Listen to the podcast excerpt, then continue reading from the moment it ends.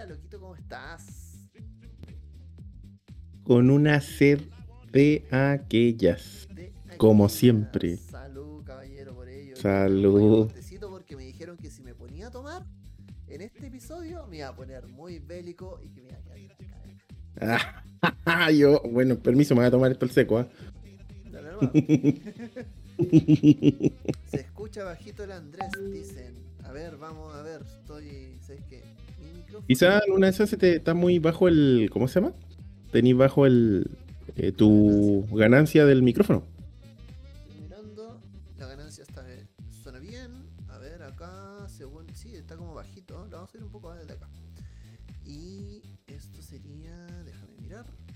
Estamos haciendo arreglos en vivo porque esto es un programa donde hacemos todo mal. Si no, no tiene gracia. Si no, no tiene gracia. ¿Se escucha muy, muy bajo, gente? Muy, muy bajito. Ya vamos, vamos, vamos. Esto es una voz, configuración de un micrófono.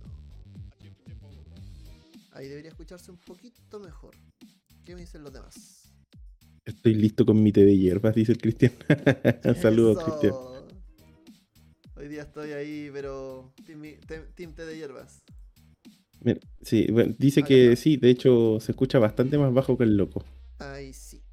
Ahí sí, ahí, ahí a ver, a ver cómo me están escuchando. ¿Cómo se escucha ahí? Ahí, ahí, ahí va mejor, va mejor. No sé, yo te sigo escuchando. ¿Me escuchas bien? Ah, pero que tú estás mejor cambiando el tema del OBS o esas cosas. Yo. Mm, Sí.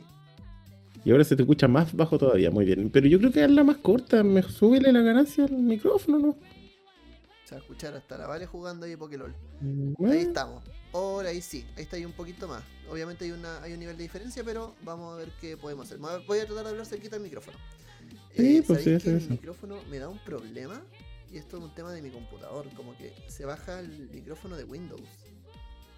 Oh, Entonces, ese ¿Qué es el gran problema. Ahí se escucha bien, dice. Muchas gracias. Ahí dice probar NVIDIA, administrar dispositivo de audio. Yo estoy así, pero revisando dónde puedo arreglar la cuestión. Eh, el gran Kalila dice: la gente DD es el mejor juego y la gente que odia DD no le funciona el micrófono. Ay, no sabéis nada, compadre. Ya. Eh, no, cachai, ni una. ¿Cómo estáis, Kalila? Eh, bueno, estamos acá. Me escucho con un retorno terrible en este momento, pero no importa, vale la pena. Esto me gusta, así que eh, estamos aquí una vez más para eh, acompañarnos, pasarlo bien, pasar un ratito entretenido mientras hablamos de lo que nos gusta, que es el rol.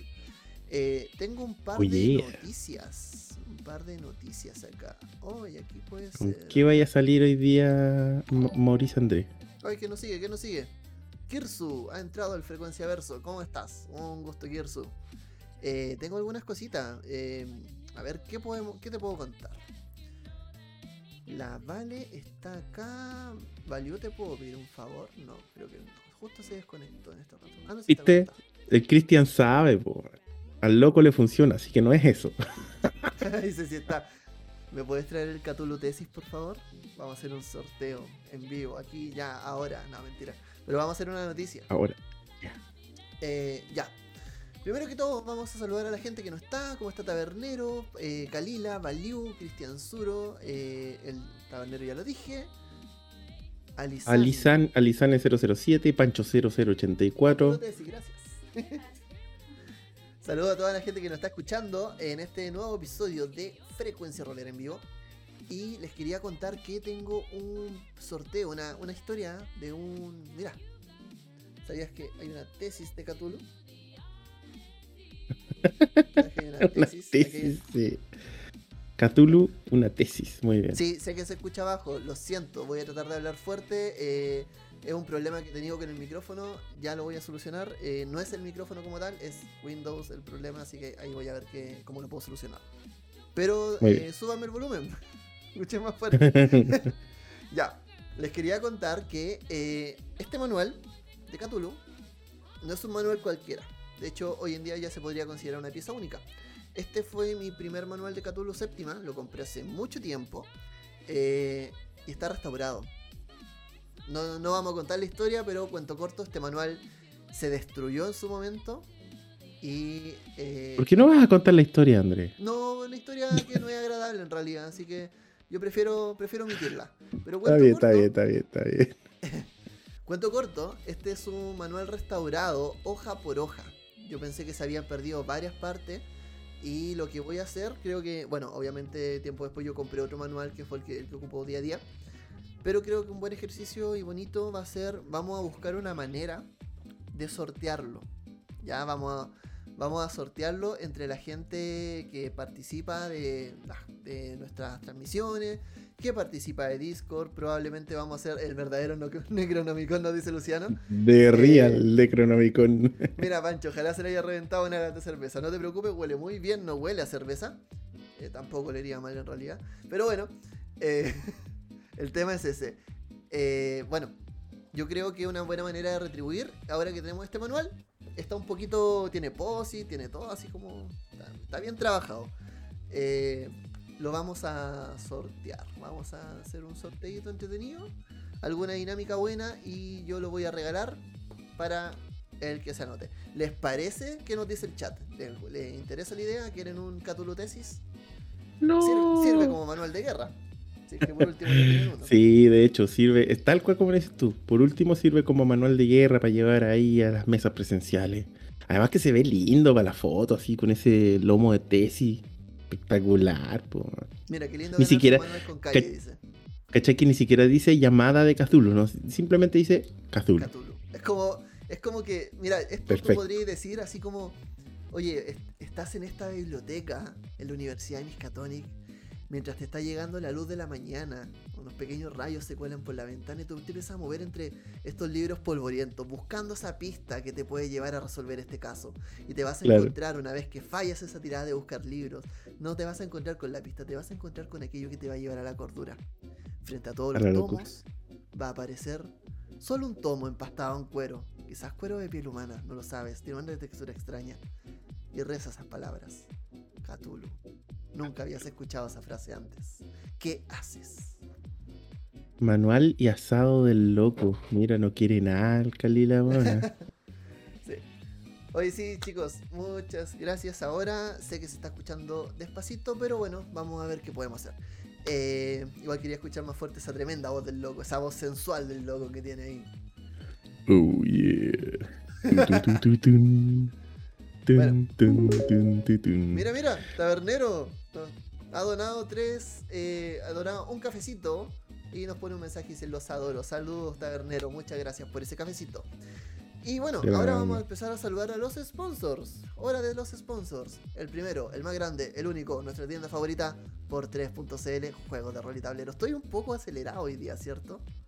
Sí, no, y además que me da risa porque dice el primero y, y el único. Primero, el Objetivamente. último, el eh, alfa, el omega.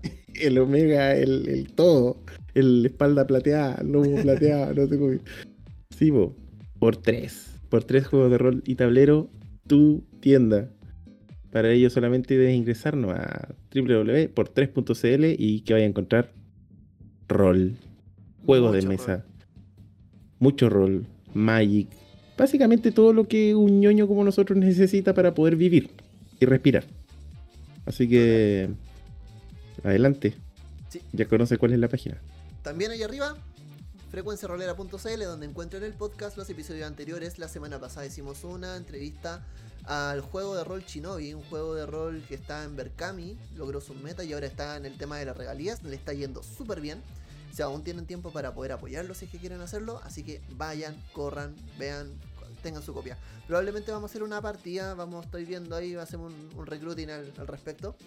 Eh, y lo último, hagan igual que el tabernero, nos pueden apoyar por lo que les cuesta un cafecito.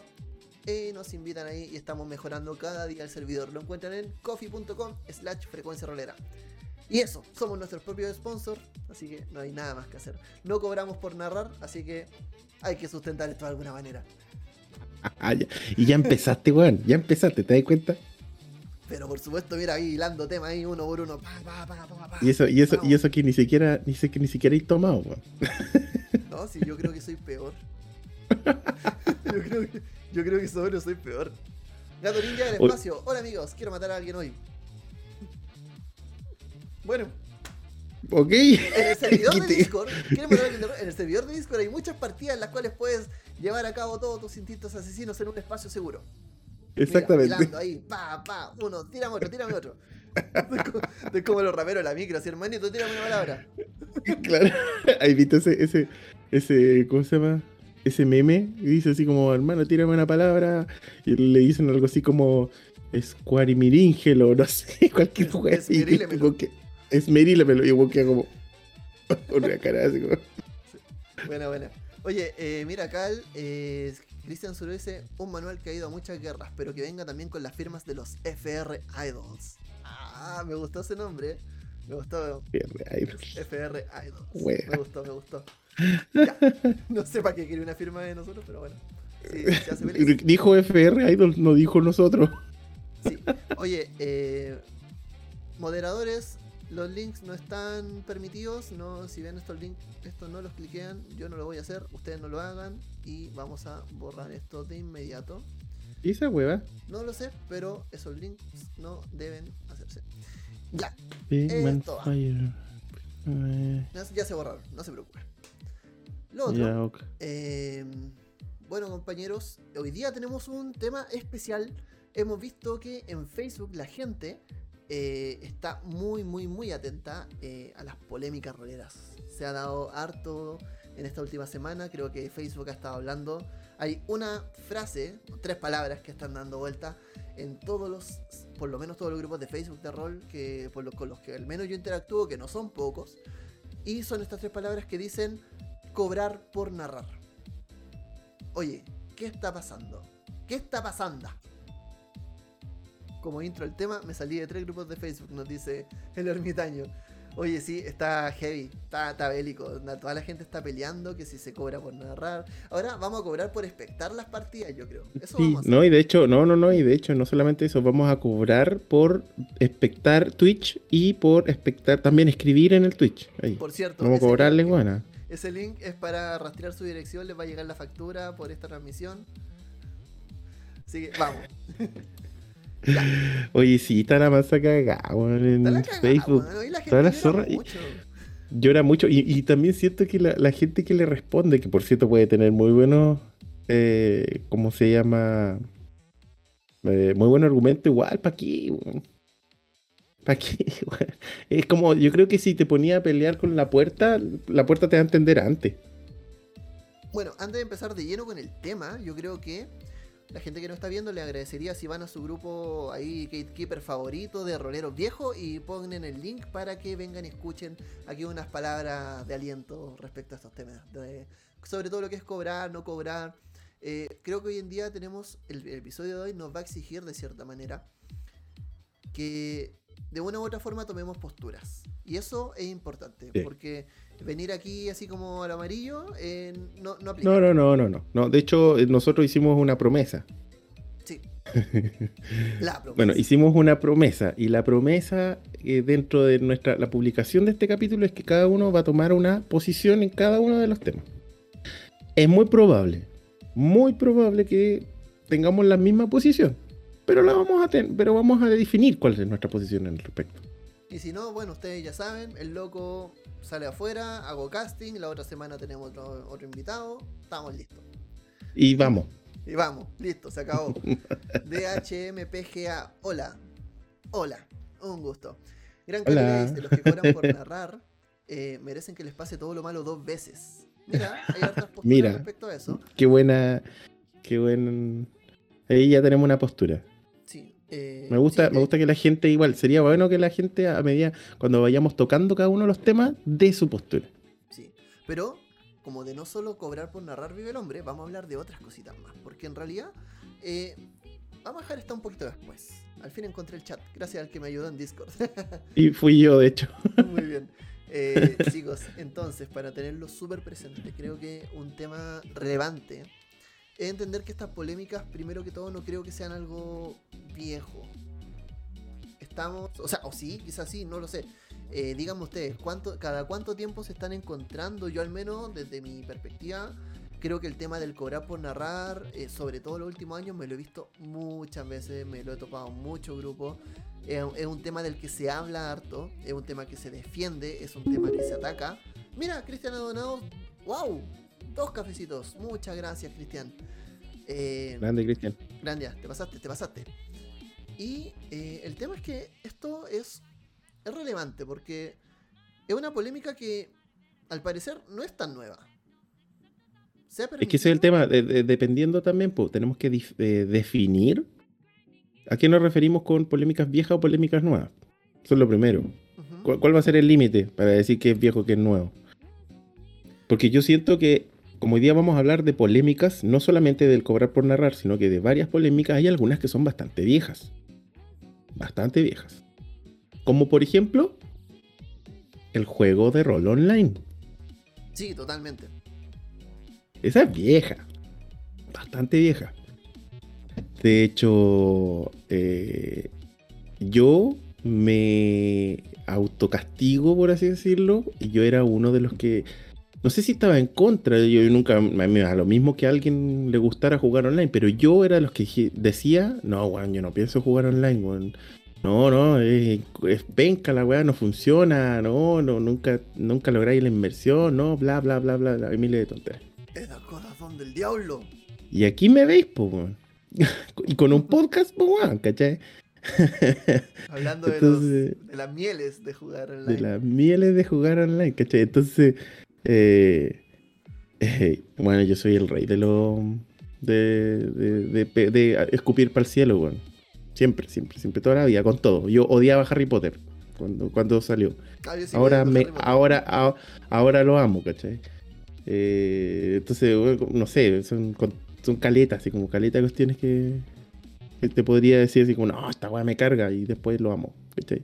Entonces, pero sí, o sea, eh, como digo, tendríamos que entrar a definir a qué nos referimos primero con qué es lo viejo, qué es antiguo, si es que queremos hablar de qué tan antiguos son cada una de las controversias roleras que existen hoy en día. Sí, claramente. Eh, a ver, vamos a subirle un poquito más la ganancia a esto. Y bueno, yo creo que hay un tema, eh, claro, es entender primero las polémicas, a pesar de que muchos de nosotros nos las estamos topando casi por primera vez es importante saber que no son nuevas. O sea, yo creo que estoy seguro de que si yo empiezo a buscar eh, todo este tema de las polémicas o textos relativos, probablemente en la revista nivel 9, en la revista antigua, hay hay mucho de esto, de esto ya tocado. O sea, yo cuando los narradores empezaron a dirigir, de hecho cuando John Wick hablaba en Juega Sucio de eh, de este tema de cuando él narraba y le juntaba gente y hacía un espectáculo del rol, eh, también había un. se, tocaban ese, tipo de temas. Él, contaba que ahí se hablaban de cosas y probablemente estos temas se conversaban. No quiero hablar únicamente de, de si se cobra o no, porque hay muchas cosas. Y hay cosas que son súper eh, nuevas y tienen que ver con cambios de paradigma que hemos puesto los jugadores hoy en día. Claramente, yo creo en mi postura que el juego de rol que jugamos nosotros, que juega nuestra generación, no es el juego de rol que, está, que jugó la generación pasada. Eso es uno de una de las cosas bonitas. Estamos en el mismo setting, jugamos con la misma regla, pero la interacción, la manera de jugar, la manera de vivir el rol es completamente distinta. Y si veo una generación posterior a la de nosotros, los roleros que hoy en día tienen 15 años, 18 años, también están jugando de una manera también totalmente distinta. A nosotros nos pasó con el tío Dagón. El tío Dagón tiene otra manera de vivir el rol y es súper válida y la hace muy propia. El tío Dagón le mandamos muchos cariños desde acá, un rolero muy joven de nosotros. Sí, muy joven, pero eh, siempre le daba vida a, las mesas. Así que bacán. Un saludo al tío Dagón. Sí, po. Es verdad, cada uno vive sus tiempos. Mira, ¿cachai que? Eh, Súper interesante, mira. El Luciano dice, la otra vez escuché en un taller que jugar online no es rol. Entre otras cosas muy cuestionables. Cáchate. ¿Y el taller era online? claro, y el taller capaz que era online. en fin, la hipocresía. en fin, la hipotenusa. Claro. Eh, cáchate, Es, que, ese es el tema, eh, el, tema, el tema de, de las controversias. Puta, ¿Qué hace, ¿Qué hace que, que, que, que hayan tantas tantas controversias. Los, los, los, roleros somos peleadores. weón. Los roleros somos súper peleadores. Somos súper, súper, súper peleadores. Y eso, eh, en mi opinión. Vuelvo aquí. Ya. Aquí yo me, me, mojo, yo digo los roleros somos peleadores. Yo soy peleador. Yo defiendo mi juego. Yo de hecho también, cuando era eh, Team Vampiro y Mundo de Tinieblas, vamos. Y loco, para mí Vampiro era lo mejor y y D&D era horrible, era como el enemigo. Y no, y vamos que el rol narrativo, y yo cuento historias, no cuento eh, casillas en un tablero. Y todavía, todavía me gusta contar historias y no contar casillas en un tablero. Pero en el fondo, eh, mi experiencia, eh, yo, yo, al hablar de eso estaba hablando de mi experiencia, de mi visión, de mi visión, de mi identidad en torno al rol. Eh, DD, no sé si Gran Calila dice es el mejor juego. Yo no sé si es el mejor juego. Yo no sé si existe un mejor juego. Existen juegos que se van adaptando y DD yo creo que es el más popular. Y eso es mm. innegable. Es de los más populares, totalmente. No el más. Mm. O sea, sí, probablemente. Cuando tú es que no sé en, en, dónde. En China. China el más popular es Cthulhu. Y China creo que tiene más de la mitad de la población del mundo. Así que con eso ya DD quedó atrás. Sí, pues, de hecho, las estadísticas de Roll20 mostraron que en Japón y China o sea, en el países orientales también, la llamada de Cthulhu se juega más que D&D. Eh, y claro, entonces es el juego, yo creo que claro, es uno de los juegos más populares. Yo hoy día me, cuesta mucho pensar, y esto lo hablaba cuando estábamos en la otra entrevista con Germán, eh, hablaba de eso, de que en el fondo es difícil pensar en el rol y no pensar en D&D, en el imaginario popular. Si piensas en alguien jugando rol, probablemente mm. en la tele están jugando D&D. Y es mm. porque, claro, pero eso no hace que los otros juegos sean malos, ni mucho menos, ni que no tengan que probarlo. De hecho, creo que muchos juegos me ofrecen una experiencia mil veces mejor que la que me ofrece de hoy en día. Mm. Partiendo por este, uno de mis, en mi top 3. Mira, ¿sabéis qué? Yo, respecto a lo que tú decís de si los, los jugadores de rol somos peleadores, sí, yo también pienso que somos peleadores, pero no somos más, somos igual de peleadores que cualquier, no sé si denominarlo tribu urbana, no sé. Eh, porque pasa lo mismo en la música, en los metaleros, ¿cachai? Y los metaleros wean a los góticos porque escuchan música para andar llorando, ¿cachai? Y los, y los góticos wean a los punky, weón, que escuchan puras weas. Y los punky wean a, no sé, a puta los grunge, weón, que, que valen callampa, no sé, estoy inventando. Y los metaleros wean a los mismos metaleros, tú, no soy true. Vos no claro, ¿qué estás qué escuchando? ¿Qué es esa weá de mamazán, weón? El posero, posero. Mírala, weá, el gris poser. Bueno, entonces, es como básicamente una, los roleros somos otra, no sé si tribu urbana, llamarlo, o subcultura, lo que sea, y, que, y de que dentro se generan como núcleos que se huevan entre ellos, ¿cachai? Entonces es como la misma weá. Lo mismo, exactamente lo mismo. Em, pero sí, somos peleadores. Somos peleadores porque. Pero el motivo que yo siento que hay detrás que tiene que ver con el hecho de que tú generas un sentido de pertenencia y que nace obviamente la experiencia de cada uno. Tú empezaste a jugar un juego X, lo amaste, entraste al juego por eso y le vas a agarrar un amor incondicional y van a pasar años y vas a amar el juego igual, aunque llegan mil hueones con miles de argumentos a decirte que tu juego vale callampa, no, bueno, tú te vayas bueno, no me toquen mi juego, ¿cachai? No me toquen mi juego, ¿cachai? O sea, no. Sí, que esto... el, que ya eres tú, no yo, ¿cachai? Entonces... esto yo lo, lo, enlazo mucho y aquí la gente que vio el capítulo de Gatekeeping eh, podría entender mucho este tema. O sea, es muy importante entender por qué eh, nos vamos a parar frente a esta puerta y le vamos a decir a la gente que, oye, quién puede y quién no puede, quién es verdadero fan y quién no lo es. Y ese es el tema, el famoso tema del gatekeeping. Mira, el ermitaño acá nos dice, yo tenía la fantasía de que el ñoño al ser tan necesaria la empatía eran distintos.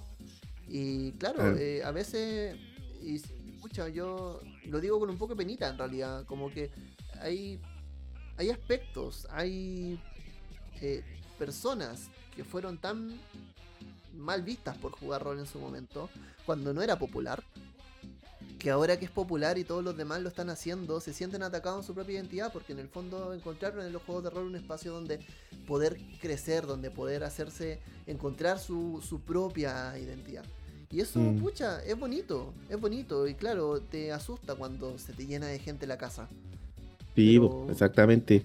Es como, como les te decía, tenés un, una, generas un sentido de pertenencia y generas esto de que esto es mío. Lo, lo que conversamos en ese capítulo de Gatekeeping. Esto es mío, ¿cachai? Esto me hace único a mí. Entonces que se me venga a meter un montón de gente. Por último, si se va a venir este montón de gente, que no venga con sus ideas huevonas. Es ¿Cachai? que Esa es la- eso es lo que está dando vuelta en la cabeza de esa gente, siento yo. O sea, no vayan a venir con weas así como, no, no vengan a hablar con Epo. ¿Cachai? No, no me, no vengan con la wea de que no, que, que no puedo hablar de, de, de, de- una escena narrativa donde hay un niño hecho pedazos, ¿cachai? O sea, esa wea, si no digo eso, weón, eres niñita, ¿cachai? Entonces, eso es como, como más o menos lo que siento que, que empieza a generar este tema de polémica. Es cuando a un grupo de personas muy antiguas, que eran pocos, se da cuenta de que a su juego, a su idea falsa de decir de que su juego se le está metiendo, como bien decís tú, gente a la casa. Claro. De hecho, eh, es un tema. O sea, mira, Cristian dice: No es que seamos tan peleadores, que somos apasionados con esta afición que queremos. El rol es algo que hemos elegido, que no era necesario para nuestra vida. Y tiene, es cierto, porque en el fondo, a ver, aquí. Y de hecho, yo lo vi entre medio de algunos comentarios en Facebook, cuando hablaban de la polémica, de ah, cobrar por narrar todo. Y, y salían personas diciendo, bueno, pero es que a mí me gusta, yo, paga, yo, yo pagaría por una mesa. Si me narrara Matt Mercer, yo pagaría por una mesa. Si me narrara el loco de la cueva, yo pagaría por una mesa. Entonces, ah, policía gratis.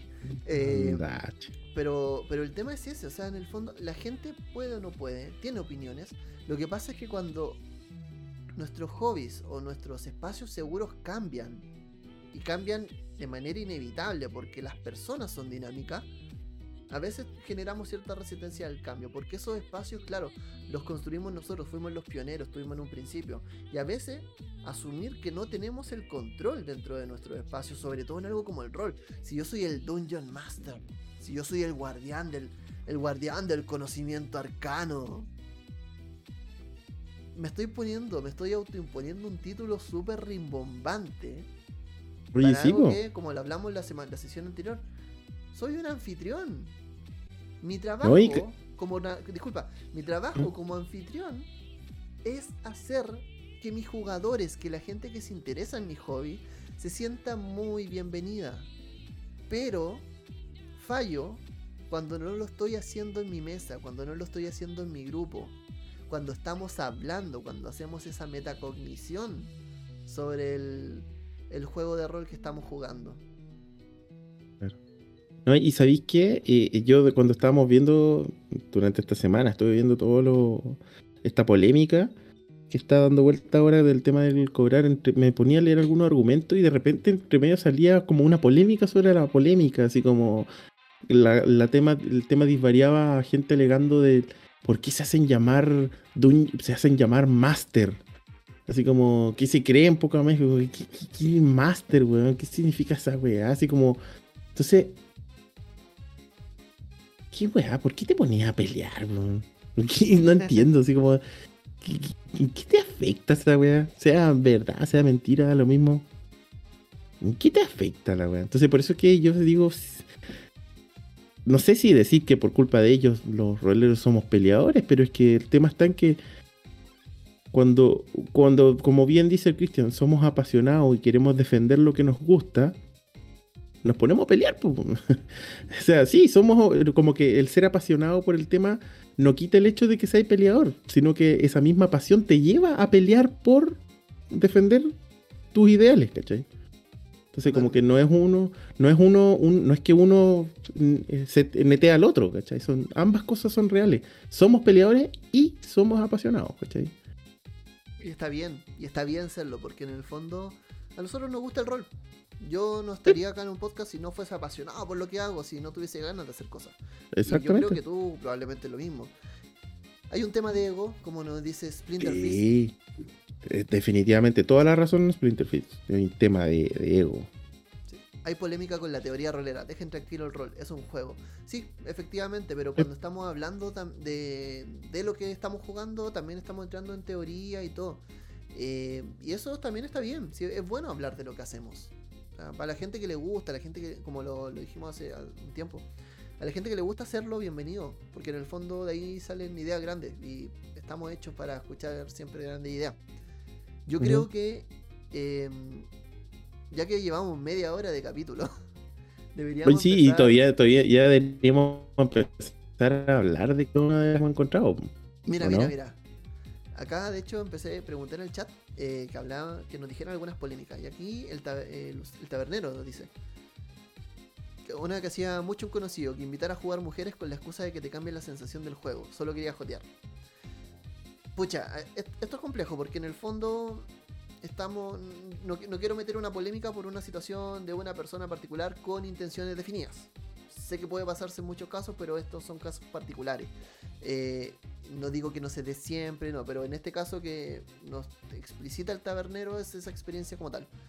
Eh, ¿Qué más dice? Luciano Altair dice: El asunto es cuando esa pasión defiende ideales muy conservadores y que denigran otras formas de jugar, narrar escribir juegos, etc. Totalmente. Y para allá vamos. pero, pero, pero yo ahí le agregaría, lo haría más abierto. El asunto es cuando esa pasión defiende ideales muy conservadoras y que denigran a los demás. Pero también él es un problema cuando tú al defender probablemente eh, un, ideal que no es conservador, que quizás es bastante nuevo y que tiene mucha lógica hoy en día, en el día de hoy, en el mundo de hoy, que tiene que ver con integración de gente de, diferentes razas, de la comunidad LGTBI, etcétera, etcétera. Aún así, si tú te pones a defendiendo con esa pasión de manera de denigrar al otro, igual estás mal, ¿cachai? Igual estás mal, ¿cachai? Mira, de hecho acá dice Splinter Fist. Dice, no es solo un juego, para algunas personas es mucho más. A veces hay gente que necesita ese espacio. Y, esto hay veces hay gente que se dedica a este espacio de manera profesional y para vivir. Claro, hay un caso de Master Legendario, se llama. Gana, él cobra por narrar, tiene una vida en la que él narra, gana aproximadamente 800 euros mensuales narrando. Así, no sé si eso. No sé cómo está el costo de la vida en, España, pero él se lleva 800 euros, bien por él.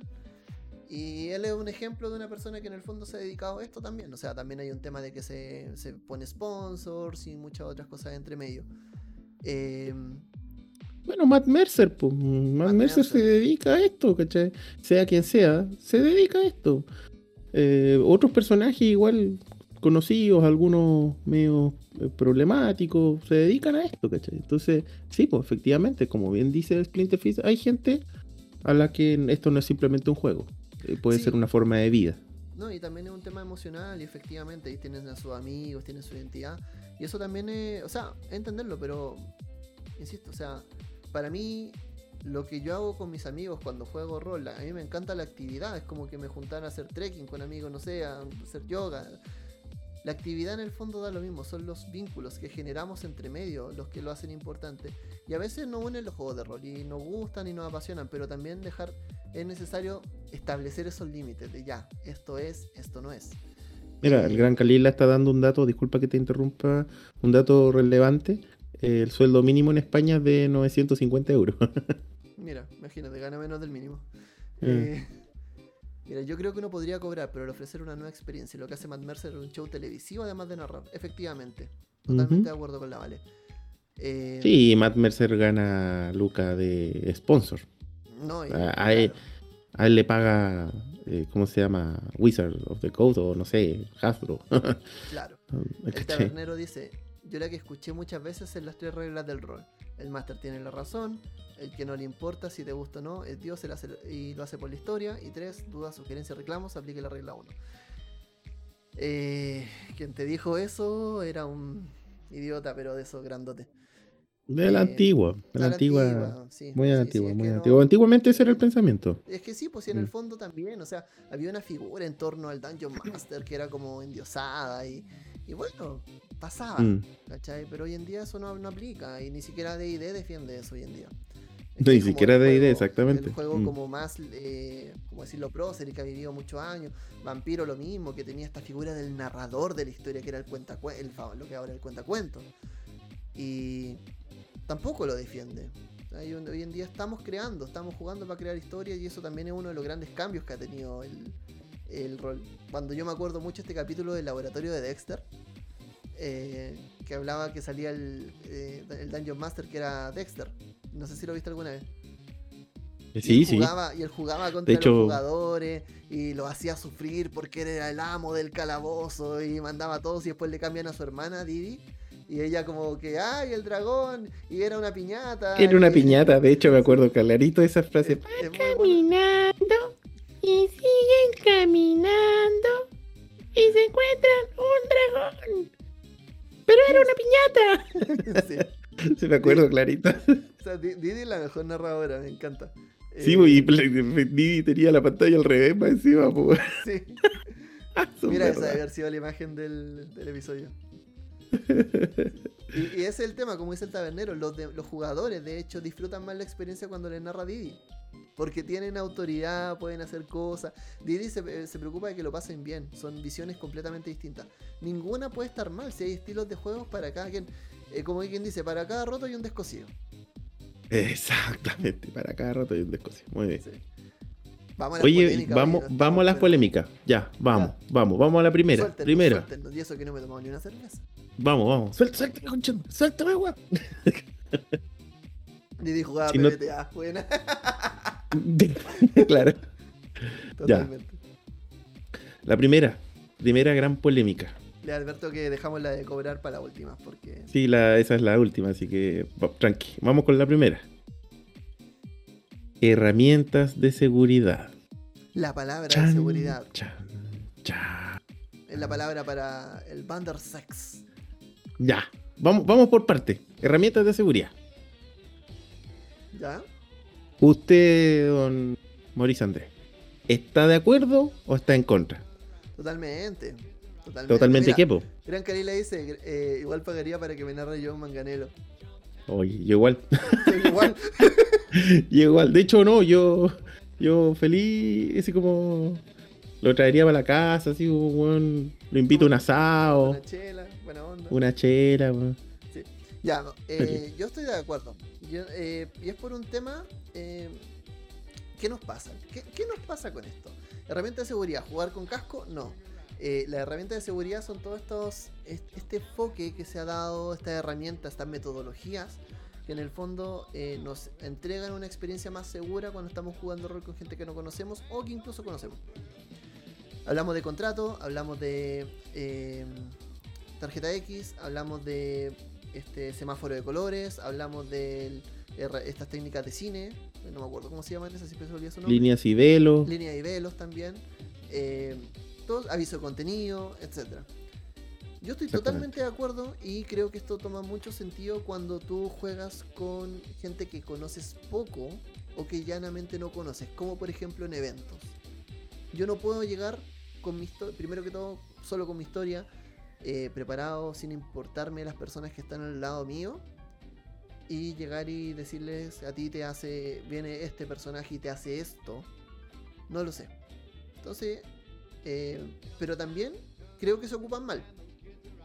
Porque no es solamente tener las, las, eh, las herramientas. Decir, oye, vamos a jugar con tarjeta X. Una cosa que yo hacía en los eventos es que yo mismo usaba la tarjeta X, siendo el narrador. Estaba narrando una escena y yo decía, bueno, y ahora va a pasar edad, pero no lo voy a decir, me voy a aplicar la tarjeta X. Si vamos a usar una herramienta de seguridad, yo voy a ser el primero en promoverla. ¿Ya? Entonces, sobre ese punto yo estoy muy de acuerdo. Creo que la línea de velos es algo que yo ocupo, de hecho yo lo ocupo cuando en las historias de frecuencia rolera, el loco lo sabe. Ujú. Eh, la tarjeta X también es un acceso, creo que no lo hemos ocupado porque también es un grupo que un poco más eh, nos conocemos, llevamos mucho tiempo jugando. Yo creo que en el fondo no es que no tengan sentido cuando estáis con tu grupo de toda la vida, sino que simplemente tú ya por conocer a tu grupo eh, te empiezas a adaptar y las empiezas a ocupar más o menos. Pero creo que son total y absolutamente necesarias. Loquito, ¿qué piensas tú? Ya, mi postura actual es que son completamente necesarias. Yo opino lo mismo que tú. Pero eh, quiero hacer la salvedad porque yo además voy a hacer, no sé cómo decirlo, pero no sé si una confesión, no sé, pero como una suerte de, mostrarme como yo soy o como era, ¿cachai? Yo era muy, muy, muy a la antigua, muy vieja escuela rancia, ¿cachai? Yo te aseguro que el, el loco de hace 6, 7 años más o menos, eh, o sea, habría sido el weón que sí, quizá mierda, weón, weón es mamón, weón. Ay, no le puedo hablar de sangre porque les da cosita. Váyanse la chucha. Ah, Ese habría sido el loco hace como 5 o 6 años atrás. Así, se lo digo, lisa y llanamente. Así habría sido. Pero uno tiene que aprender a crecer, ¿ya? Y a madurar. Y a darse cuenta, una de las cosas que decía a- a lo que decían los cabros de metajuego en algún capítulo que le escuché, que tenía que ver con que como que se trata de pasarlo bien y no, no, como no, no generar una instancia como para hacer, hacer sentir de manera incómoda a los jugadores, ¿cachai? O sea, es una cosa de respeto. Es simplemente respeto. Nada más que eso. Y no cuesta nada, ¿cachai? Si ese es el tema que tampoco nos cuesta nada. La, historia no se te va a romper porque apliquís una medida de seguridad. La historia va a funcionar igual, ¿cachai? Todo va a funcionar. Incluso hasta puede funcionar mejor. ¿ya? Entonces, y desde el punto de vista de lo que tú decías, eh, que tiene que ver con el tema de que quizá para las personas que, se- que, que uno se conoce, yo pienso lo mismo que tú. Pero yo me he dado cuenta que aún así hay algunas que sí son necesarias, completamente necesarias. Aunque sean, aunque sean, ¿cómo se llama? Eh, grupos de rol conocidos con mucho tiempo. Porque eh, uno, cu- cuando tú aplicas, por ejemplo, una medida de seguridad como las, líneas y velos, que la hacía en la sesión 0, en donde establece cuáles son los límites de, de la narración, hasta qué, qué punto voy a llegar, de qué tema puedo hablar y qué no, ¿cachai? Em, probablemente uno puede decir, sabéis que yo llevo jugando con mis amigos hace 25 años, y yo sé qué es lo que le produce, le molesta y qué no, ¿cachai? Entonces, pero a veces pasa, especialmente en ese tipo de grupos, que llevan tantos años que hay mucha gente que le da, le da como vergüenza decir, bueno, sabéis que no hablemos de este tema porque no me gusta ahora, ¿cachai? Porque lo van a agarrar para el huevo los demás, ¿cachai? Entonces decir como, ay, que tiene niñita y todo el escándalo, ¿cachai? Entonces-. Claro. Entonces, ese, ese es, un, ese es un- uno de los motivos. Y segundo también porque vamos creciendo como personas. Eh, y el otro- yo ayer en, la, en, la, en el viaje rolero de los lunes di un ejemplo súper concreto que a mí me pasó. Eh, con mi grupo de rol. Toda la vida jugamos juegos que son súper sangrientos, ¿cachai? Vampiro, Llamada de Cthulhu, D&D, Star Wars, Señor del Anillo, y donde cuando íbamos a matar y le cortamos la guata, puta, y le cortan, weón, y salen las tripas, weón, y hacemos, y bueno, y describimos toda la weá y a nadie le importa. Y no nos importaba absolutamente nada. Pero claro, pues, estamos hablando del Paolo y sus amigos de cuando tenían 14, 15 años. Pero Paolo y sus amigos ahora tienen 35 a 40 años y tienen niños chicos. Y antes, por ejemplo, a nosotros no nos habría pasado absolutamente nada si describimos una escena súper sangrienta con un niño. Pero resulta que ahora Paolo y sus amigos, todos tienen niñitos chiquititos. Y te juro que yo no quiero escuchar ni quiero narrar una escena de mm, mucha violencia con niños. Porque me imagino a mi hija, ¿cachai? Y lo mismo le pasa a todos los cabros. Entonces, vamos cambiando, como personas vamos cambiando. Entonces, lo que antes, podéis conocerte muy bien, pero lo que antes no te molestaba hoy día lo puede hacer o viceversa. Es que la Lo que antes- no deja lo que de te- crecer. No deja de crecer. Entonces, por lo mismo, yo siento que conozcas o no conozcas al grupo, hay herramientas de seguridad que tenéis que aplicar sí o sí siempre. Sí. ¿Cachai? Como por ejemplo la de las líneas y velos. Pero también comparto que eh, cobra especial relevancia en grupos donde efectivamente no conoces a nadie. ¿cachai? Que es lo que nos pasa mucho en cada una de las mesas que se van armando en frecuencia rolera en el server. Pues son gente que uno no conoce. Entonces uno tiene que obviamente tener el respeto de escuchar a esas personas, saber hasta dónde llegan sus límites y aplicarlos en la mesa para que la pasemos bien entre todos. Sí, totalmente. Bueno, también, o sea, creo que comparto contigo, coincido en esa idea de que hay que tenerlas como... Son cosas que no se deben dejar de aplicar. ¿Cuál es el tema? Yo creo que pasa que la gente las deja un poco de lado la medida que empieza a agarrar un ritmo de juego y conocen. Pero eso, como dices tú, no implica que no deba seguir haciéndose, que no deban de estar, no que, que dejen de estar ahí. Y eso, totalmente de acuerdo. Yo ahora estoy empezando, voy a empezar, lo que lo sabe, vamos a jugar Vampiro. Hay dos personas que no conozco, con las que nunca he jugado. Y necesito, obviamente, poner herramientas de seguridad para que esas personas se sientan en una buena experiencia. Porque yo puedo conocer al loco, puedo saber hasta qué punto, puedo- con qué temas puedo jugar con el loco, qué cosas puedo hablar. Pero eh, de la otra persona no lo sé. Y es bueno siempre hacer ese ejercicio empático. Creo que es más o menos eso. Oye, antes de pasar al siguiente punto, No, eh, leamos un poquitito los comentarios. po. sí, han hablado hartas cosas. Han hablado hartas cosas. discul- Disculpen que no les respondamos en el momento porque estamos, Peleando. estamos peleando entre nosotros. Bueno, no hemos peleado nada hasta ahora. Sí, Hasta el momento lo- el capítulo no ha sido muy polémico por si acaso. Yo sé que voy a, voy a, alguna la voy a agarrar todo lo contrario. Voy a ¿por decir lo contrario, solamente, solamente para pelear. Justo, justo en la de machismo, así. Claro, la de machismo, claro. Ya, mira, Cristian dice, Cristian Zuro dice, al final debemos defender la libertad y la dignidad de cada persona. Y esa libertad es también el acceso de todos a jugar rol y sentirse protegidos en la partida. Para bien o para mal, a veces ese acceso y lugar seguro algunos lo obtienen solo pagando por una partida. Ah, ya, pero eso tiene que ver con, con el tema de pagar. Sí. Después el Gran Kalila habla de que le pagaría yo un mangañelo, nosotros también, bla, bla, bla.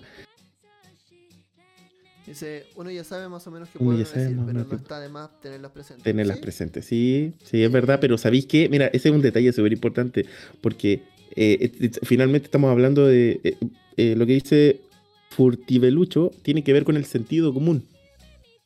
Claro. El problema es que la frase es súper, súper, súper válida cuando se dice que el sentido común es, el, menos común, de, los sentidos, ¿cachai? Sí. Entonces por eso es tan importante, aunque O sea- sea una obviedad y una estupidez, tenerlo claro, ¿cachai? Porque sí, sí. si no, no va a faltar el weón que se va a salir con un con un chancho al hombro, como dicen por ahí. Cristian dice, incluso cuando crees conocer a tus amigos. Una vez en una partida improvisada no ocupé herramientas de seguridad porque era mi amigo. Después le estaba narrando una escena forense y noté en su cara que no lo estaba pasando tan bien. Y paré. Es bueno establecer la herramienta de seguridad. Efectivamente ese es el tema. Eh, yo aquí cuento una anécdota, yo de lo- del primer grupo de la sociedad Samuel Garrison. Eh, nosotros decidimos jugar, bueno, está la Eve, que es una rolera amiga también, que está, estuvo en el grupo con nosotros, jugó unas partidas como antes de que grabáramos. Y ella quería explorar el tema de la violencia machista de los años 20. Y era un tema que incómodo, o sea, yo decía, pucha, que para mí como que si... Yo, yo en mi mundo, en mis años 20, no había esa distinción mucho de géneros, ¿cachai? Entonces, eh, hola Daile, buenas noches. Eh, entonces, porque era algo que en el fondo yo no quería jugar. Y ella como jugadora lo pidió. Entonces hicimos algunas escenas como particulares donde ella tenía que enfrentarse a esos temas. Eh, su personaje era doctora, entonces muchas veces ella tenía que hacer procedimientos médicos y los doctores decían, ah, pero ¿cómo va a hacer una mujer esto? Y claro, era para confrontarla, pero nunca sin el objetivo de que sea una situación de la que el jugador pueda sobreponerse para poder salir airoso de ella. Porque también Mm. es un poco el mundo que uno quiere plantear, pues tampoco queréis como oprimir a una persona con algo que lo está oprimiendo fuera de su espacio de juego también. pues. Igual es como charcha. Exactamente. Mm. Mira, el Nagato Ninja dice, el Paolo de ahora es bacán. Eh, yo le puse que sí. Eh, mira, el GM Trutruca. Eh, Jime eh, Tutuca. es muy bueno. Ah, dale. Dale nomás. Ah, le- le- leo yo, Dale ya, bueno, tú, es muy... no. No, cu- cuelga tú. Es muy bueno poner las reglas sobre la mesa antes de jugar para ver qué temas no tocar. Primer, mi primer DM lo hizo y lo agradezco mucho. Me hizo a replicarlo en cada una de mis partidas que me ha tocado dirigir. Excelente. Muy bien. The Veil, dice Nexatl. The Veil, Nexatl, quedó loco con la, con la sesión de ayer. Por cierto, todos quedamos locos con la pregunta, pues estuvo muy buena. Igual es verdad, en la mitad se habla de muchas cosas, pero existen temas importantes que no se habla con los amigos por ser material de hueveo. Y- Efectivamente, si ese es el tema, es si lo que uno decía. no termina de conocer a la gente nomás. No, y además que estamos, estamos en. Yo, yo- hay un que tener. No, no tenemos que olvidar que estamos en estos momentos en un proceso de, como dicen, de, de construcción, ¿cachai? Somos muchos los weones que estamos, que, que, nos- que fuimos criados a la antigua, en donde weas como agarrar para el así como, ay, qué maricón, ay, qué fleto. Puta weón, no, porque ya no, ya, ¿cachai? Esa, esa, esa ya, Ah, ya no, antes, puta, ríe de la weá, porque en el contexto bien, pero hoy en día esas cuestiones ya no van y cosas por el estilo. Y hay muchos que están en ese proceso de construcción, y, pero hay otros que todavía se mantienen en esa, y por lo mismo no se atreven, para no, por el miedo a no ser agarrado por el huevo, a decir que, por ejemplo, les molesta que sea, ¿sabes qué, weón? Tengo fobia a las arañas. Claro. Pero no lo voy a decir, weón, porque eh, si no me van a agarrar para el huevo. Y cuando estés jugando y te aparecen arañas, tú mirás y el weón está para la cagada, así como, puta, no, po, ¿cachai? Si la idea es pasarlo bien, si es la weá.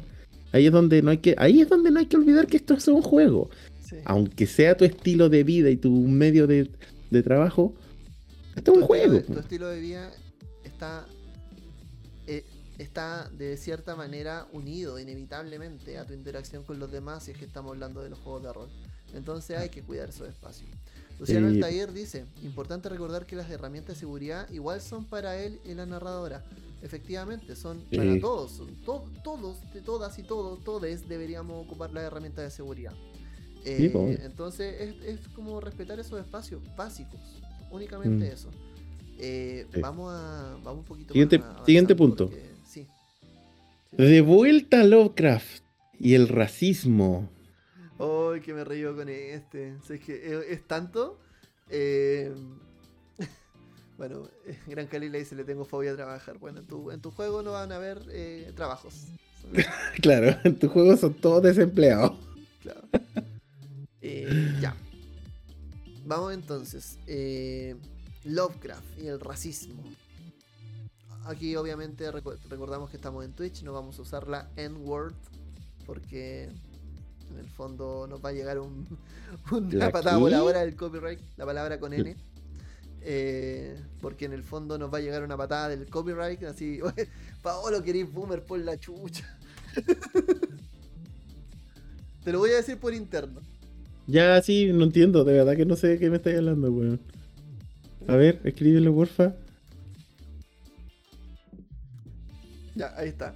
Eh, ah, no sabía. que- ¿Por, por qué? Porque te bajan al tiro, ahí te llega un, Pero y si estáis hablando. un ya. chanclazo de.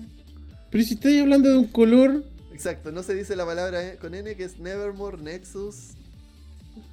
Chucha, Ya, ok, ya no tenía idea. Sí. Ok, buen detalle. Ya, pero veamos. Primero, Sí, Lovecraft y el racismo. Es un poco inevitable hablarlo acá. ¿Sabéis qué? ¿Sabéis qué me pasa con esto? Eh, Lovecraft y el racismo. Claramente el racismo no está bien. Eh, mira, ahí está. Eh, mira, de hecho el Daddy Left ahí que habló y le salió el automod. Eh, bueno, el tema es que no sé... A ver, ¿cómo empiezo? Para mí esta polémica es un poquito. es un poquito irónica. Porque en el fondo. Yo me acuerdo de que en los últimos juegos que es Fate- que leí de Lovecraft, que es eh, Fate of Cthulhu, parte, y creo que en la tercera cuarta página lo dice, así como, eh, bueno, este juego está ambientado en los mundos de Lovecraft, eh, habla sobre, eh, ¿cómo se dice? Eh, habla sobre horrores cómicos, bla, bla, bla, pero queremos hacer una excepción. Lovecraft era un misógino, un racista, y era básicamente le ponen un hijo de su mamá. Entonces, eh, y yo digo, y claro, y, y tú estás lucrando con su libro, pues con un libro que habla de su historia, de, de su legado, ¿cachai? Sí, bastante hipotenusa la, la frasecita. Es complicado, creo. Mira, de hecho, a ver. Yo, yo siento, sinceramente, y aquí capaz que me tira alguien encima. Me importa mucho en ese sentido. Pero yo sí siento que hay que separar a la obra del artista. Sí, hay que separarlo. A menos que la obra sea explícitamente eh, una, una invitación a compartir los eh, preceptos o lo que el artista quiera decir y que eso sea obviamente maligno, ¿cachai? Racismo, homofobia, etcétera, etcétera. Pero si la obra no es explícita, o sea, por ejemplo, yo porque, no sé, si, si resulta que... A ver, eh, eh, mira, por ejemplo, si Neruda era comunista, ¿cachai? Y a mí me carga el comunismo. Entonces, bueno, no voy al encuentro que no voy a voy a mandar a la mierda siempre toda la obra de Neruda, cuando la obra la poesía de Neruda no tiene nada que ver con el tema. No, pues, weón. Si resulta que Picasso, weón, era un asesino, weón, un violador de niños, pero la pintura, weón, que hizo era espectacular. Esa palabra, O sea, tampoco, esa palabra yo- tampoco se ocupa. Perdón, Bueno, disculpa, bueno, disculpa. Perdón. Sobre todo, Eh, ¿cómo, la encadenaste? Sobre todo en cómo la cadena. Bueno, si nos bajan fue culpa mía, ya. Eh, pero el tema está en que, eh, como digo, yo como siento que hay que como que separar las cosas cuando la obra no tiene absolutamente nada que ver con esas ideas locas o absurdas, ¿cachai? Entonces, mm, siento, por ejemplo, en el ejemplo que diste de Fate of, of, Cthulhu, es una hipocresía del porte un buque. Muy hipócrita, extremadamente hipócrita. Y, y siento que no, no sé, como que no viene al caso, ¿cachai? Si uno no, no, uno no cuenta historias para ser racista, yo no juego Cthulhu para ser racista, no, no, no, no sé, no, no, lo encuentro como, no sé, ilógico, de verdad, O que no tiene sentido. Honestamente, en mi caso particular, yo juego en el mundo de Lovecraft porque me gusta el horror cómico, me gustan los horrores tentaculares, los monstruos in- in- indescifrables, indescriptibles, con descripciones inenarrables. Me gusta eso y además me gusta el ambiente noir. Eh, creo que me gusta. esto me entrega una buena historia donde podemos culpar de estos males a cosas no humanas. Y en ese sentido a mí me gusta. Eh, Claro. Ahora, ¿cuál es el tema? Eh, separar el artista de la obra, yo creo que para mí tiene que ver con, el hecho de que si es en el contexto, si es un artista actual con ese tema, Alberto Plaza, por ejemplo. eh, a él yo sí no separo el artista de la obra porque él vive en un contexto actual en el que puede aprender y puede cambiar sus cosas. Lovecraft no tenía internet y no probablemente no, no tenía un montón de accesos en su vida y ya hay poco que hacer en realidad. Ahí quizá hay que hacer un ejercicio más como sociohistórico eh, por sobre el, el- juicio final. Claro, pero, pero por ejemplo, claro, es que tú, tú lo haces por. eh, Es que ahí, en, en ese ejemplo que diste, por ejemplo, de Alberto Plaza, tú no estás separando la obra del artista. Aunque la obra no tenga absolutamente nada que ver. Eso, eso- eso es lo- eso- sí, porque, porque si tú escucháis la música de Alberto Plaza, cuando habla de romanticismo. No, no tiene nada que ver con su pensamiento ex- de extrema derecha, ¿cachai? Que es el caso, para los que no, no, no tienen, no son de, de Chile, para que entiendan un poco, no son ultraconservadores, por así decirlo. No tiene nada que ver su música con eso. Entonces, yo siento que a ti te podría, o a mí, por ejemplo, o sea, a mí no me gusta, pero, pero no veo nada de malo que a alguien le pueda gustar la música de Alberto Plaza y no estar de acuerdo eh, y no estar de acuerdo con, con lo que piensa. ¿Cachai? Sí. Oye, disculpa que te interrumpa, pero Nexatel nos acaba de donar un cafecito. Muchas gracias. Nexatel. Nos dice Sí, lo vi. Un gran lugar, frecuencia rolera. Así que muchas, muchas gracias. Eh, y efectivamente también, o sea, coincido. No sé si yo me, me pasa, siento que hay una línea muy gris en el tema de separar el artista de la obra. Yo aplico el criterio del tiempo. Ahí podemos ver que, que- que funciona o no funciona, pero es como un caso a caso. Eh, Sí. Claro, A ver, vamos, ya, ya tenemos la idea. Vamos leyendo ahora los mensajes, vamos viendo. vamos. Eh, ya, Pancho dice, sí, curiosamente ese libro lo dice. Es rara esa parte.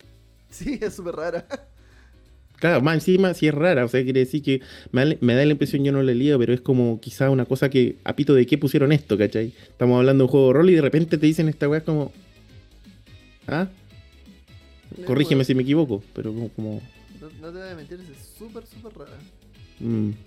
No lo tengo acá, pero bueno. Eh, Eh, ¿qué cacha, Gran Calila dice, ojo, Neruda sí hace alarde de sus fechorías en sus Sí, poemas. sí, Sí, no, yo, yo lo di como ejemplo nomás, no, no es que yo no tengo idea de Neruda, no, no. A mí, Sí. no, a mí personalmente no me gusta la poesía, es solamente un ejemplo. La, la verdad yo no, no te quería comentar mucho de esa parte, pero sí, él hace una... Hay un, hay un poema completo que hace una analogía eh, respecto al- a, a sus fiestas que tenía con sus círculos de otros poetas. Y es complejo. Eh, entonces, claro, y en ese caso, puta, No, claro.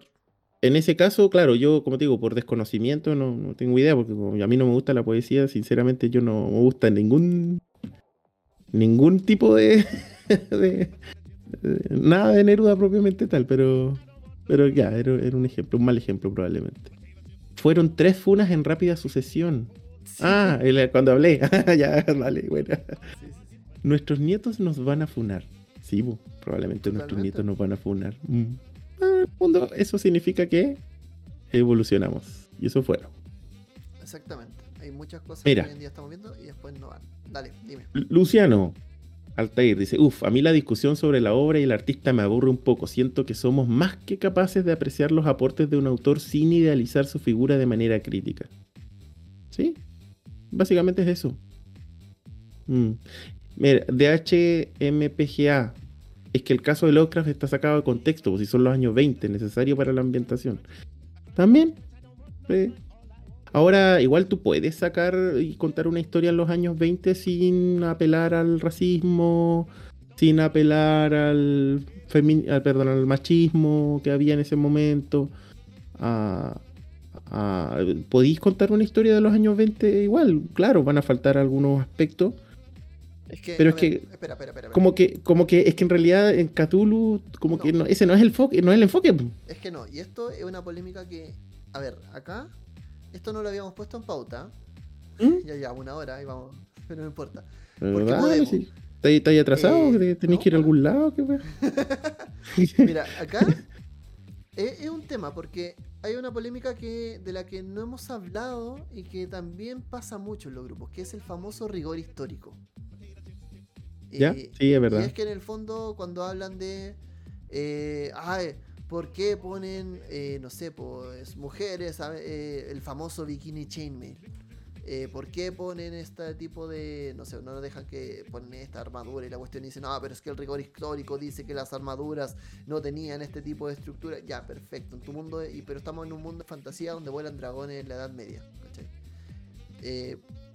Eh, pasa mucho de que queremos reconstruir cierto rigor histórico en juegos cuyo setting no es eh, histórico como tal. A mí me da lo Ah. mismo pensar si hay o no machismo en los años 20, si debajo de las, de la- de las eh, alcantarillas está lleno de chogot.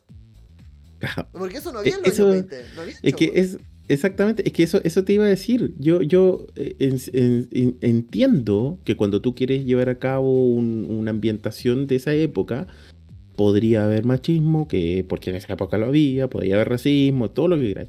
Pero no sé si es necesario para, por ejemplo, contar una historia de Llamada de Cthulhu. Si Llamada de Cthulhu tiene que ver con horrores cósmicos, no con machismo y con feminismo. Eso pueden ser temas de un trasfondo que tú puedes quizá eh, utilizarlos para darle más color, alguna- pero es, es como igual medio opcional y que siento que tiene que, no, no siento, o sea, estoy convencido de que tiene que estar completamente aprobado por la mesa llevarlo a cabo o no y que, y que se, se explore, ¿cachai? O sea, si la mesa o hay alguien que se siente incómodo porque empieza a narrar una escena de machismo muy fuerte, hay que parar la cuestión inmediatamente, aunque tú queráis vivir a lo máximo tus años 20, no, pues, tenéis que respetar la mesa.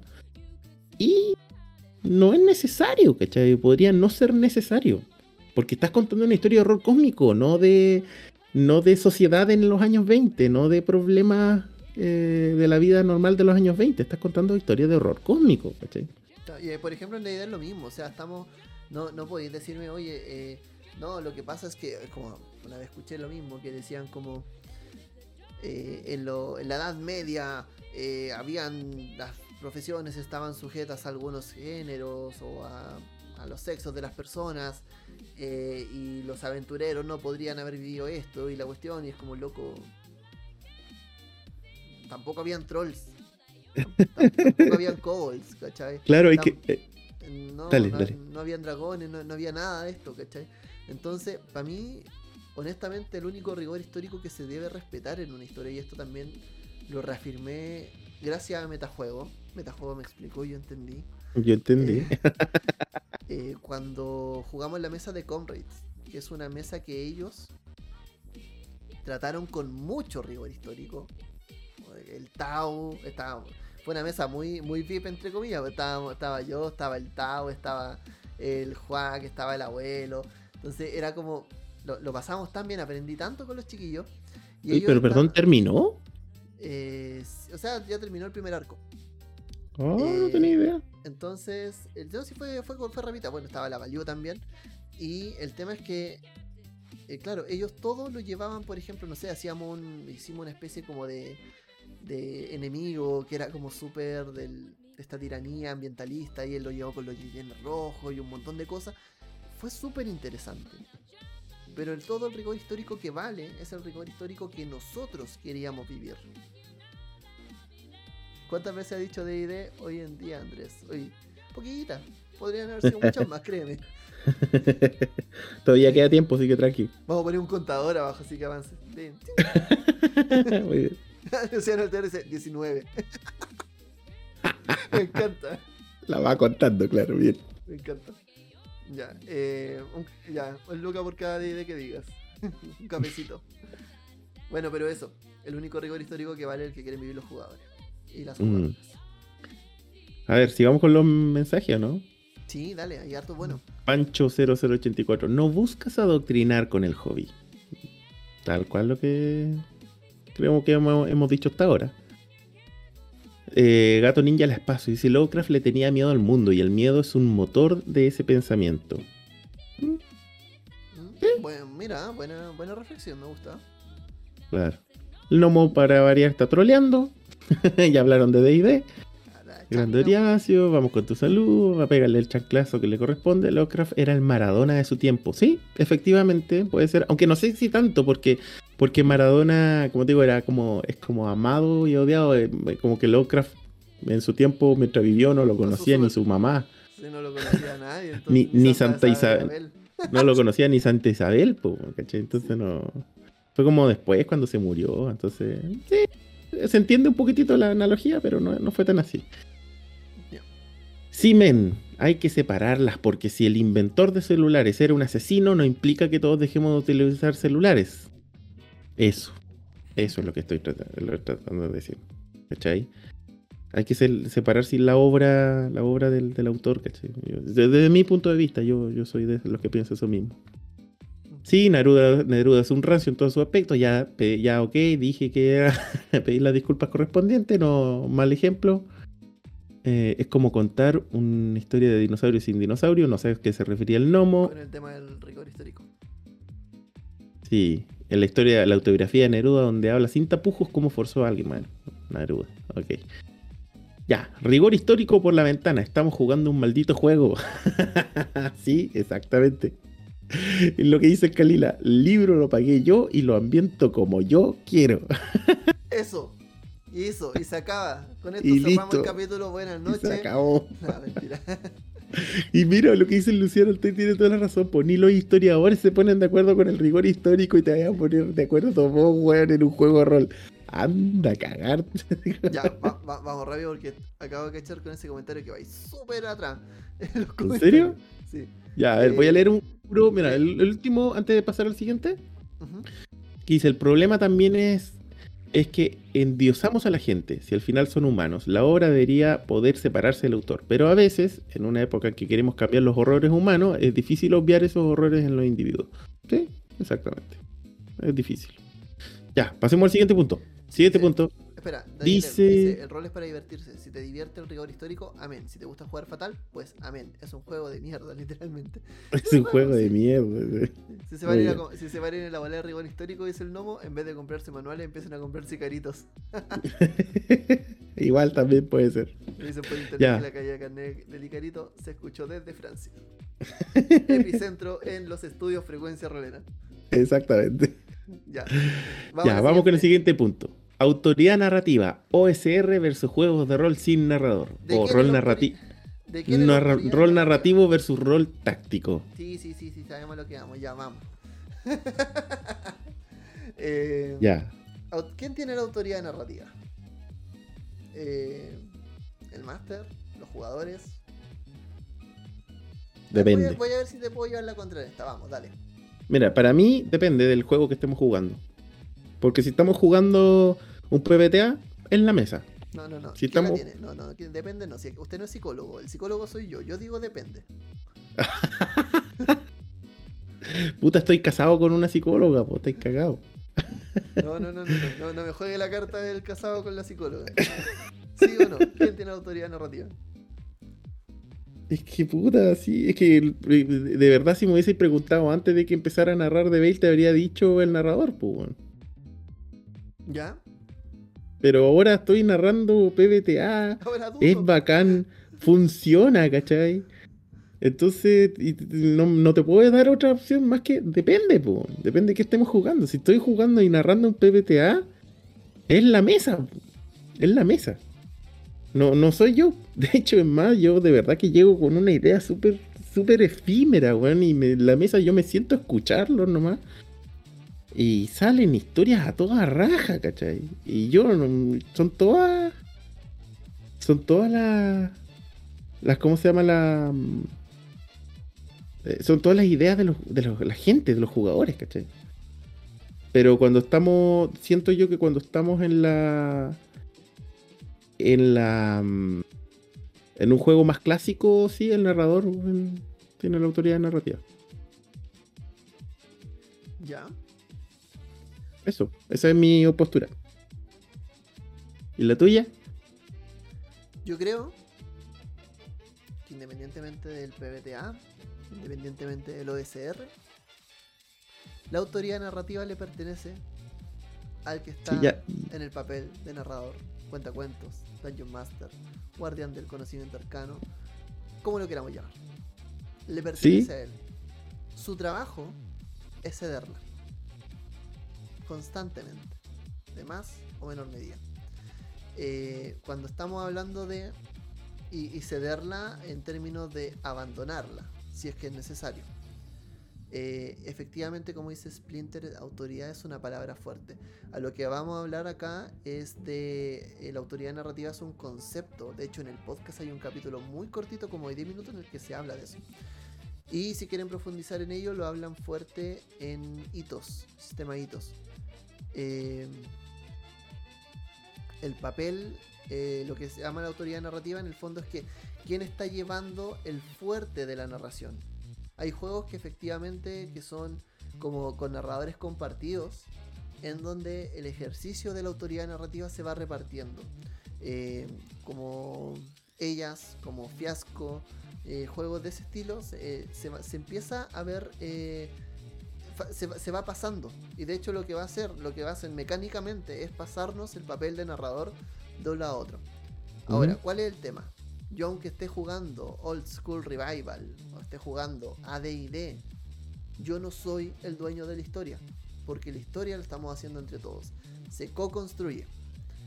Y mi trabajo es cederla, es ceder esa autoridad, porque en el fondo en algún momento, como si esto fuese en el teatro, un foco que pasa e ilumina a cada uno de los jugadores en su momento, a veces a todos, el trabajo de ser el referee, entre comillas, es iluminar y permitir que todos tengan ese espacio para construir en el mundo, para aportar hacia él, y uno tiene que saber pasar eso y evitar ese desequilibrio. Ya, Y, Bacán, porque ahora. uno toma la iniciativa. Dale. Ya, bacán, porque ahora sí entramos en diferencias, ¿cachai? Eso, eso es bueno. Vamos, vamos. Eh, yo no, no estoy tan de acuerdo contigo en ese sentido. Porque siento que decir que yo soy el dueño de la- pelota y mi labor en ciertos juegos es cederla, depende, insisto, que depende del juego. O sea, si tú crees, y eso es lo que yo entiendo, y lo que he tratado de, de aplicar y me ha funcionado. Pero si en un juego como en The Veil, que es un PBTA, yo no soy el que tiene la autoridad narrativa, no la tengo. Y en el momento en que yo crea que tenga la autoridad narrativa, deja de ser un PBTA. ¿Cachai?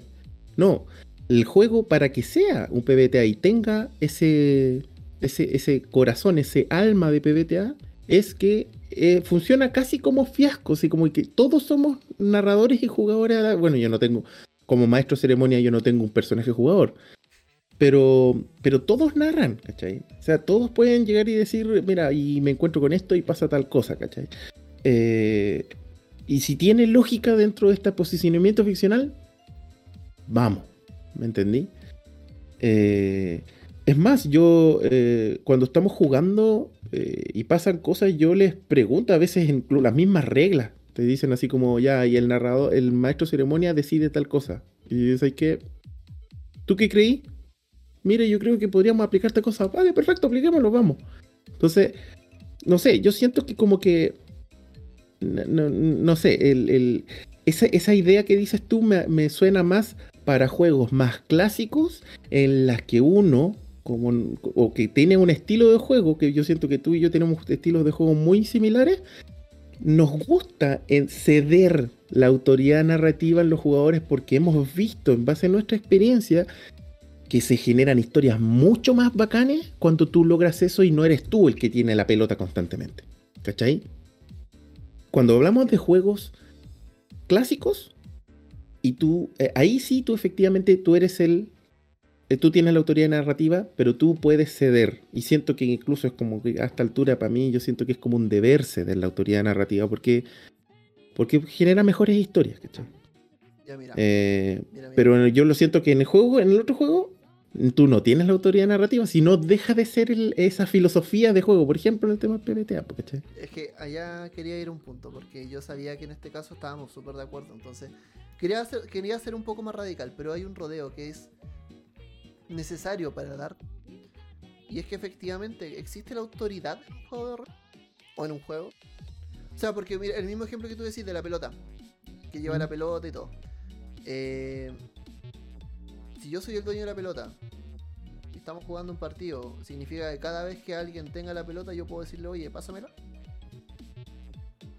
Si la autoridad no es un concepto va a sonar raro decirlo así, pero la autoridad no es un concepto autoritario. Eh, la autoridad tiene que ver con dónde estamos poniendo el foco. Eh, teóricamente, en este momento se, le llama autoridad narrativa. Eh, pero yo creo que tiene que ver con el tema de ser un autor en el momento, de construir, de quién está construyendo y respetar quién está construyéndolo. Es un parecido al concepto de foco. Mm. Pero no implica, y bajo ningún concepto implica, que la autoridad pasa por encima de los demás. La historia en el rol siempre se construyen entre todos, independientemente si estamos jugando un PBTA o si estamos jugando un eh, ADID, vuelvo a lo mismo. Claro, eh, pero ahí, ahí sácale la idea que dijo el. ¿Cómo se llama? El tabernero al principio. Ese ah, pensamiento antiguo. Sí, sí, porque en el fondo ahí sí se hablaba de había un endiosamiento de la figura del Dungeon Master, que era una figura como media folclórica. Es como, loco, el Dungeon Master perfectamente podría salir en el manual de monstruos antes. Entonces, es, como es el tema. Yo le prendo fuego a la autoridad, dice yo le prendo fuego a la autoridad. ese es el tema, o sea, eh, no es entender la autoridad desde una dinámica de poder. Eh, es el, va un tema de que dejamos construir a los demás en la medida en que entregamos las herramientas para que los demás lo hagan. Y eso va independientemente del juego. Eso es la autoridad narrativa, básicamente. Lo que pasa es que en el fondo estamos diciendo, oye, le estamos dando ahora el foco. Yo, como maestro de ceremonia, como narrador, como Dungeon Master, como guardián, lo estoy moviendo hacia los jugadores. O en este momento, cuando yo necesito avanzar los ganchos y las ideas generales, lo vuelvo hacia el otro, hacia el mismo, hacia la misma historia. Eh, y eso. Claro. Mira, me gustaría responderle al, a Daddy, al Daddy Lev. Porque dice, pero si el rol por definición es historia compartida, porque Cresta debería haber autoridad narrativa. Entonces la narración depende del juego. Fiasco en la raja, pero el concepto de autoridad narrativa no le pega ni con cola. No sea. Al contrario, al contrario. Todo lo contrario. Es un yo, juego que toma mucha autoridad narrativa. Si tú estás o eh, una historia y viene alguien y te pasa un dado negro, te está diciendo, oye, tu historia termina mal. Y eso es autoridad narrativa. Eso es autoridad narrativa. Y la otra cosa también, eh, que hay un detalle súper importante, es que, eh, y ahí entramos en, otra, en una discusión que hubo la semana pasada, en el lunes de Viaje Rolero, que tiró el abuelo, que fue una tremenda pregunta que fue la embarrada que dice, el rol por definición es historia compartida. ¿Sí? ¿El rol por definición es historia compartida? Uh, o, sea, es tu idea de, rol. Porque tuvimos, de verdad, eh, ahí, el Da- no sé si Daddy está en el server, sería bacán que estuviese, que se metiera para que eh, estuviese en, la, en los lunes de viaje rolero. Pero bueno, como que nunca nadie se pudo poner de acuerdo finalmente qué era el rol. Digamos, esbozamos unas ideas que, que eran un poquitito como media eh, comunes, pero aún así, así como, ¿qué es el rol? Hoy en día, nadie, nadie pudo definirlo. Nadie Sí. pudo definirlo. Como dice Furtivelucho, estábamos todos fumadísimos ese día lunes, la semana pasada. Sí, estábamos vueltos locos, No, estábamos De verdad. Júpiter, en el Júpiter rolero. Sí, Eh, entonces. Dice, hay muchas formas de definir los juegos. de rol". Si escucharon mi podcast. Splinter Fist. Bueno, ya, ya vamos a tener. Hay muchas definiciones y quizás en algún momento.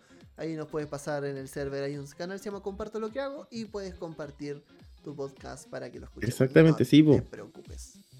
Muy bien. Eh, De- Oye, no sigamos. llegaron a nada, tuvieron que esconderse en que de rol por excelencia y de referencia hay muchas. No entendí. No entendí. No. no, no Eh, entendí, no mo. Pero Chanclazo porque está curado. No, mo, deja tomar. Pero el, el tema, el tema va un poco por ahí. eh, o sea, sí, a mí me pasa. O sea, eh, eh, Fiasco es un juego que tiene mucha autoridad narrativa. Y de hecho, Fiasco por excelencia lo hace. Te va y te entrega y te dice. Pasó la mano y se llevó la, la taza de té. Eh, Ah, muy bien.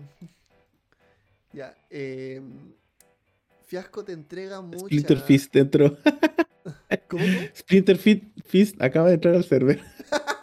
Me encanta. Buena, buena. Muy bien. Ya, eh, lo que te decía, eh, Fiasco ocupa mucho el concepto de autoridad narrativa. De hecho, hace que los jugadores la cedan, se la vayan pasando entre sí.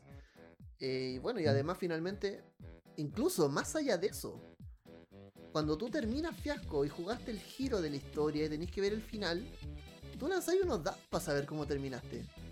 Tú no elegís cómo terminan. No. ¿Cachai?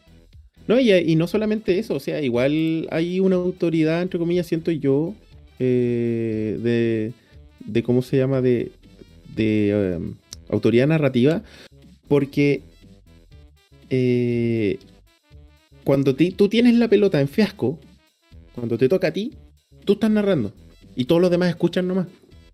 No tienen opción a decirte, ah, no, y también pasa, no, todo silencio. Yo estoy narrando y yo y pasa tal cosa, ¿cachai? Eh, es como que, claro, exactamente. Entonces, eh. Claro, lo demás, pero, pero eres tú el que tiene la pelota en ese momento y después tú le pasas la pelota al de al lado. O sea, si eso no es autoridad narrativa, entonces no sé qué es, po. ¿Cachai? Sí, yo creo que efectivamente puede ser que por definición el nombre quizás no sea el correcto.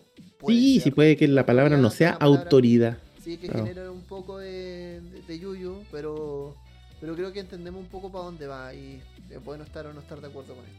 Yo traté de Mm. ser lo más radical posible para que esto sea bien entretenido también y nos agarramos ahí un par de combos. Claro. Ya. Ya, oye, pero estábamos hablando de, de juegos de rol narrativo versus táctico, pues, y no hemos hablado del tema táctico. pues. Eh, Mira, yo, yo creo que hagamos la corta. Y aquí en realidad creo que todos saben cuáles son nuestras posiciones al respecto. O sea, en- si tú me preguntas a mí, eh, 80.000 veces juegos de rol narrativo. 80.000 veces, así como... eh, no- lo que no significa que no me guste una vez a las 1500 jugar un juego táctico. Para eso tengo Descent, tengo los dos Descent, el segunda edición y el nuevo en 3D. Sí, tengo el ¿Cachai? también. Tengo que estar. ¿Cachai? Entonces, eh, puta, tengo Warhammer. Bueno, y es bacán jugar Warhammer poniendo la historia entre medio, ¿cachai? Entonces, em, sí, pero eh, personalmente prefiero juegos de rol narrativo. Sí. Así de simple. Sí, lo mismo, lo mismo. O sea, para mí el juego de rol de partida es un ejercicio, es un ejercicio narrativo. Entonces, jugarlo aparte para mí es jugar un juego de mesa. Y bueno, Sí, claro. va, va un poco por ahí nomás. No, no hay Lo que no significa- no tengo mucho que decir Lo- eso sí, Eso sí, yo nunca voy a decir eso porque yo, yo eh, eh, siempre, yo digo, a, veces lo digo como talla, ¿cachai? Pero es solo talla. Pero de verdad, yo no, no soy de los que piensan así como, no, D&D no es rol. No, D&D sí es rol. Es una forma de rol que a mí no me acomoda y no me gusta, pero es rol, ¿cachai? O sea, es un juego, nació como tal, ¿cachai? Y se ha ido evolucionando a eso. O ha tratado de evolucionar a eso, ¿cachai? Entonces, yo nunca voy a decir lo contrario. Que no me guste mucho el sistema que utiliza para su, juego de rol es otra cosa, ¿cachai? Claro, es que son esas cosas, o sea, ya. Eh, si empezamos a picar para arriba con DD vamos a llegar hasta Chainmail. Entonces, como que ah, de verdad es ah. mucho, mucho. Eh, ¿Ustedes creen que hay mucha diferencia entre interpretar y simular? Eh, son conceptos distintos. Si estamos interpretando, es un ejercicio, voy a decir interpretativo, pero es un ejercicio quizás más actoral.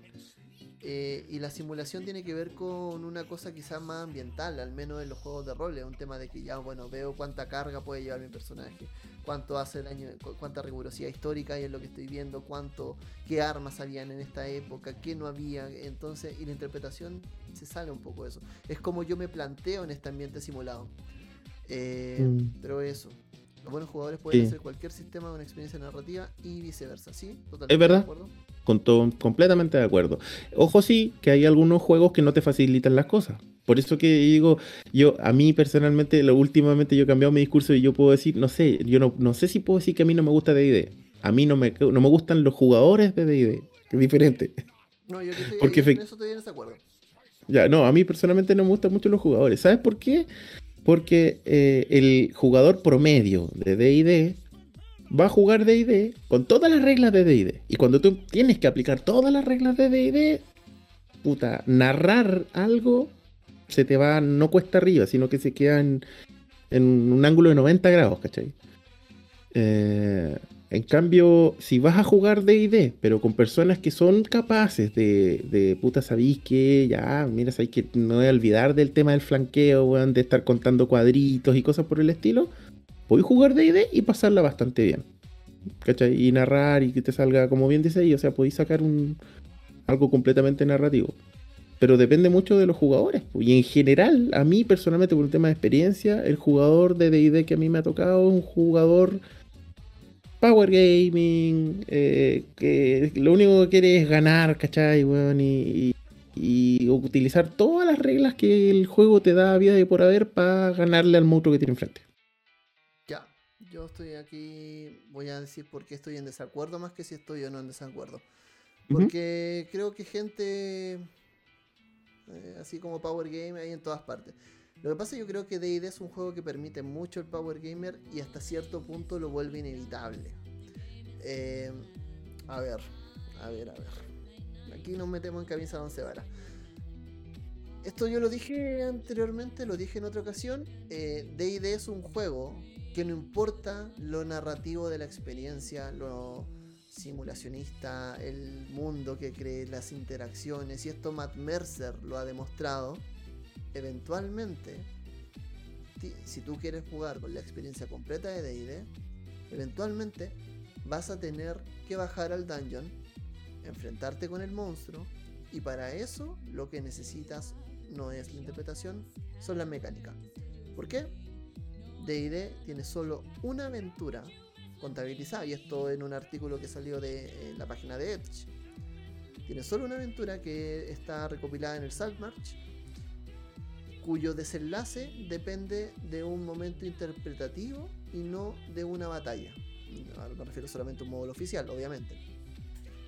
Entonces, es un juego que de una u otra manera va a llevar la mecánica por sobre eh, la historia o los desenlaces. Y no está mal que lo haga, para nada. No está mal que lo haga porque es la experiencia que busca entregar y qué bueno que hayan juegos que te entreguen esa experiencia. Ahora, yo no he hecho ningún censo como para decir, oye, ¿usted juega D&D? Sí, ah, ¿y usted es un pelotudo?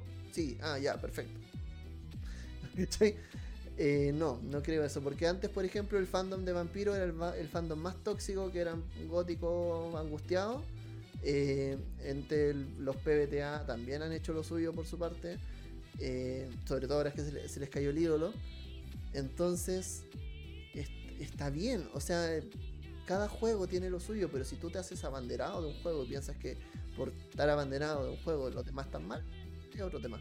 Yo creo que los jugadores pueden aprender. Y uno de los casos acá de éxito es el loco de la cueva.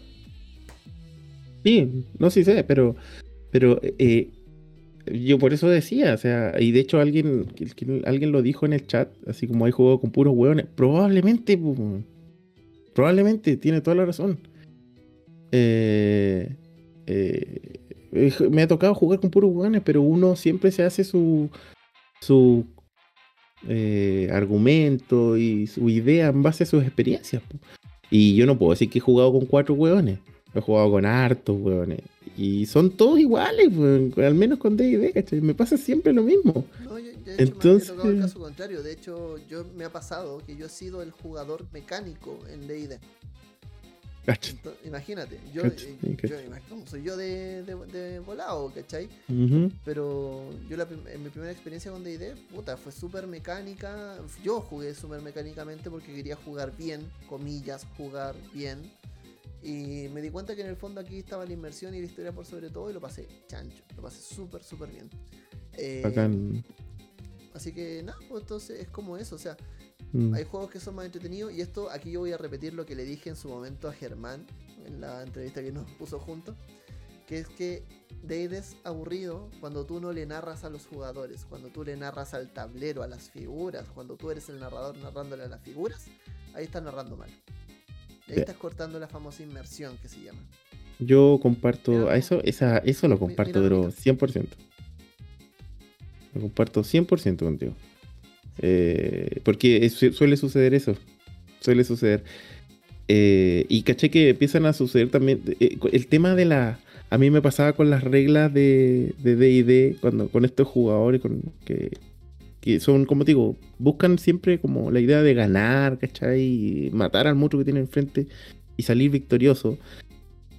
Eh, que empiezan a aplicar todas las reglas había y por haber y se las saben y todo el escándalo y, y, tú podís tener todas las ganas de querer narrar y explicarle, decirle así como, ya, mira, eh, eh, ¿cómo se llama? Eh, pegarte una narrada súper bacana enfrente a ti, tienes un monstruo inmenso de tantos metros de altura y bla bla bla y todo lo que queráis, y bueno, lo ataco. Y tú te pegaste la paja de narrarle durante uno, dos minutos toda una descripción completa para generar inmersión para que el guante diga, lo ataco. Ah, pero eso me ha pasado en Vampiro también, y Vampiro es un juego súper narrativo y es horrible, y es horrible. Es horrible. No lo digo en cualquier juego. Donde más pasa de, de, Vampiro también pasa. Si pasa en cualquier juego. Pero, pero como que siento que de es como la, es la tónica, ¿cachai? Eso es lo que me pasa. Y por eso te digo, no es un problema del juego. Es un problema de los jugadores que a mí desgraciadamente me ha tocado. ¿Cachai? Yo, siempre he dicho, como, como dicen por ahí, culpa al juego, no al jugador. Yo ah. creo que si el juego lo permite y el juego lo premia, porque en el fondo, a ver, eh, si vamos al manual de monstruos, los monstruos tienen puntos de golpe, tienen sus habilidades, etcétera, y no tienen mucho más. Hay un poco de historia, de un poco de lore al respecto, pero los monstruos están hechos para pegarles, ¿cachai? Es como. Claro. No es como pero, que pero... para mucho más, ¿cachai? Sí, pero no, pero aunque sean los monstruos hechos por mucho más, tú siempre puedes decir así como, ya, mira, me acerco por el costado derecho y saco mi espada. Ah, y al ver lo que levanta el brazo, trato de enterrarle la punta de la espada en el costado. Suena mucho mejor, inmersivamente y desde el punto de vista entretenido, a decir, lo ataco. ¿Cachai? Y mira, o mejor aún, mira, estoy a 1, 2, 3, 4, estoy a 5 casillas y me pongo acá, así que con eso flanqueo, así que tiro con, lo ataco y tiro con dos dados de, con ventaja. Weón. Eh, así a como... si, alguien sabe cómo funciona la regla de flanqueo de ID, por favor que la escriba en el chat porque yo todavía no la entiendo. Eh, sí, no sé. pero, bueno. Yo lo, usaba yo lo he usado de una forma que sé que estaba completamente mal, pero los jugadores no han felices con eso. Sí, mira, en realidad es que ese es el tema. hay juegos que permiten más o menos que ocurran estas cosas. Y es también porque se centran más o menos en otros aspectos de la historia, como, la, como el combate. Y, eso es, y ese es el problema también. Y el Christian da, pero ¡pum! en el clavo. Exacto. Lo ideal sería hacer versos de cada escena de D&D. Pero después de unas horas y media de combate, igual estáis cansados para hacerle poesía. Y tiene toda la razón. Ese es el problema, ¿cachai? Ese es el problema. Entonces, claro, tú y hasta como narrador te cansáis de estar narrando la cuestión, pues, ¿cachai? ¿Cachai? La, redundancia, hasta narrador te cansáis de narrar. Cuando lleváis un combate que dura una hora y, lleváis como tres o cuatro turnos.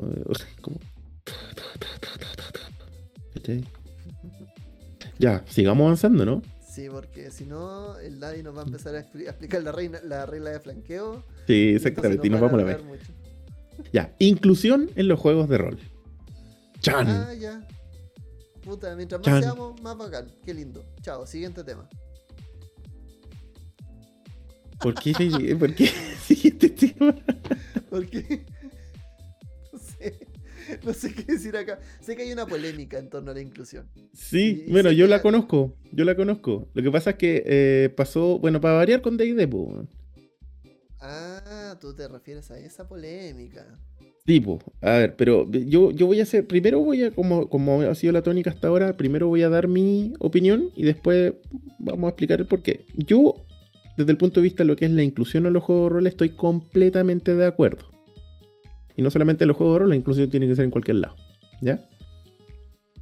Eh, lo que yo no estoy de acuerdo, no estoy de acuerdo, o no sé, no, no, está mal decir que yo no estoy de acuerdo. Lo que yo no le compro a D&D o a la empresa son las ideas que empezaron a sacar en el manual de Tacha.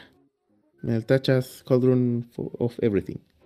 Que básicamente ahí fue lo que hicieron fue como tomar eh, muchas cosas que la comunidad le dijo, que tenía que ver con temas de inclusión, que, es racista, que por ejemplo el orco siempre sea malo y los elfos oscuros también sean malos, o que por qué los elfos siempre tienen más uno en destreza, por qué no podría ser un enano que tenga en destreza, ¿cachai? Entonces al final como que eliminan cuestiones. Me parece, mira, me, parece súper, súper bien si uno puede hacerlo y todo el escándalo. Pero yo, ¿por qué digo que no lo compro? Porque yo no, no, compro la bola porque esa weá, seamos sinceros, es netamente como para vender más. De, esa weá podría perfectamente haber sacado un fe de ratas, weón, o un. O no sé, algún aviso en las redes sociales, decir, estimado, eh, el juego de rol es abierto y nadie está obligado a utilizar la cuestión y, y puede que un un gnomo tenga más uno en fuerza en vez de sabiduría, ¿cachai? No sé, estoy inventando. Entonces, como digo, estoy de acuerdo, completamente de acuerdo. Pero como que a DD o a la empresa no se la compro. ¿Cachai? Haber sacado como un manual con la weá, no se la. Aunque el manual no es solo de eso, hay que ser súper sincero. Tachas, Cauldron, Everything no es, no es solamente eso, pero lo trae. Pero como que no se la compro, ¿cachai? Es como la, es la típica así como para el mes de. El mes de. ¿Qué mes es el día? el mes del, del orgullo? Eh, junio junio, ya. Es como para el mes de, del orgullo, con todas las grandes empresas, con su logo lo transforman en el tema de los multicolor, Como el logo de frecuencia rolera. Como el logo de frecuencia rolera, así como andache, si la inclusión tiene que ser en todo el año, no, no en junio nomás, ¿cachai? como que hay que poner letrerito ahora, como. Ya. ¿De qué sirve si dentro de tu institución siguen habiendo weas malas, ¿cachai? Entonces, eh, es como eso, eso es lo que siento yo, ¿cachai? Ya, mira. ¿Qué me pasa a mí con el tacha? Eh, yo entiendo que sí es un ejercicio común tomar eh, el enfoque de la inclusión como desde una perspectiva marketera y sumirla para ganar un público adentro. Hasta ahí bien. De lo que yo he leído del Tasha, eh, no es únicamente esa la fe de rata y que, puede haber sido. O sea, hay, harto, hay, una buena cantidad de contenido también. Y Nexatel acá también entre medio dice algo, algo que es real. O sea, eh, Wizard of the Coast es una empresa de Hasbro. Y Hasbro te vende juguetes, le vende a los niños y sabe que los niños compran mucho. Y nosotros somos niños grandes con, con trabajo. Entonces tenemos plata. Somos niños grandes con plata. Entonces nos vende mucho. Somos perfectamente su, su, su, su target. Eh, D&D hace un poco eso. Yo creo que es bueno, no importa si es una jugada marquetera o no. Yo sé que puede haber mucho marketing y puede haber una intención de ya lo, lo ponemos esto en el libro, tanto, para vender el libro. Pero Mira así- la cata. Me cayó bien la cata. la cata dice D&D Marketing, luego rol. Me encanta. Eh, Grande cata. y el tema es que, eh, independientemente de si lo estoy haciendo a posteriori, qué bueno que lo hagan. Qué, bueno que lo hagan. Y no importa si me lo estoy poniendo en un manual por el que me estoy cobrando eh, puta, 50 dólares más, ¿cachai? O 50 lucas más. Eh, que lo hagan. Que se haga, que se comente. Eh, siento que una acción incluso más cobarde, entre comillas, fue la de los diseñadores de Hasbro cuando los entrevistaron y les dijeron, oye, eh, yo no voy a ser, no me acuerdo quién fue, uno de los creadores, o no de los como directivo en Hasbro, dijo, yo no voy a ser la persona que termine con la tabla de alineamientos. O sea, yo no voy a tomar esa decisión. Siento que en el fondo eso es una acción más complicada que sacar un manual diciéndote que efectivamente eh, los ahora todos pueden tener los stats como quieren. Porque en el fondo una, un gran argumento que se dio en contra de esto fue que lo que destruía mecánicamente esta regla era una, una raza de juego, que era el humano variante. Claro. el Sí, humano variante. Y efectivamente. todos decían, oye, Porque el humano. se echaron al humano. variante. Mm, Y el claro. humano variante es el humano variante porque era la clase, era, fue- era una cosa muy power gamer. El humano más uno a todas sus características, fin. Pero el humano variante tenía más, tenía repartida de manera distinta y como quería. Y a ese fue el que se pitearon. Y el tema es ese, ahora, si tú quieres usar esta misma regla, ocúpala con un humano, ocúpala con un elfo, ocúpala con un orco, ocúpala con un semiorco, ocúpala con quien tú quieras. Si en el Sí. fondo lo importante es lo bacán, el peso y lo bonito de la historia es que vaya a vivir con eso. Fin. Y qué bueno, que- insisto, qué bueno, qué bueno, qué bueno, que aunque me, esté, me lo estén pasando en un manual por el que me están cobrando de nuevo, pero qué bueno que establezcan ese diálogo, porque eventualmente tenían que hacerlo. Sí, pero, pero el- ese es lo que yo estoy diciendo. No se la compro, ¿cachai? Está, está, eh, o sea, yo estoy de acuerdo en que cada uno puede narrar lo que quiera, pero no se la compro con cuál, cuál fue el motivo por el cual la sacaron.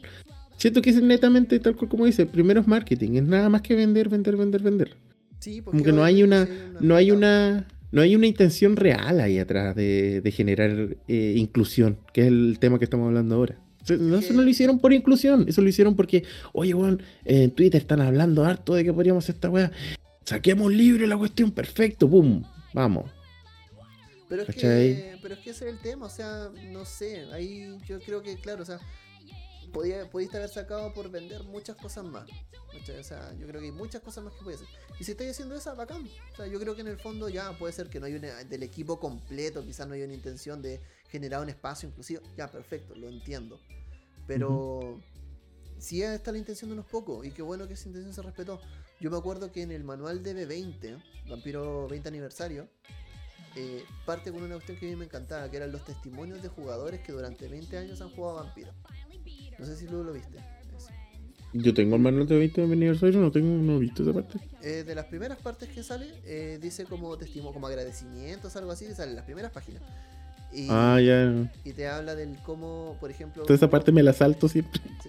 Te habla de jugadores que, por ejemplo, eh, en- encontraron temáticas de inclusión en, los juegos de vampiros. El documental de World of Darkness te habla de eso, ¿cachai? Entonces encuentro que puta es bacán, o sea, es, es bueno que se den esos espacios. Y es bueno que se. que, se. ¿Cómo decirlo? Que se, que se haga la diferencia. Así como, por ejemplo, ¿qué, qué- qué es para mí una jugada cobarde? Thirsty Sword Lesbians, eh, las ávidas espadachinas sáficas. ¿Por qué nadie le puso al manual lesbianas? ¿Por qué Sí. hicimos todo un tema poético con el Mm. mito de Safo para no poner que es un manual que se trata de jugar con lesbianas? ¿Cachai? Ahí está. Ese es el motivo. Ese es el tema. Eso lo encuentro más bajo que decir, oye, ¿sabéis qué? Esta regla, el humano variante, la cagamos. jueguen como quieran. ¿Y eso? No, yo, no, yo siento que ese, ese ejemplo que diste es muy real, el de 30 Sword Lesbians, ¿cachai?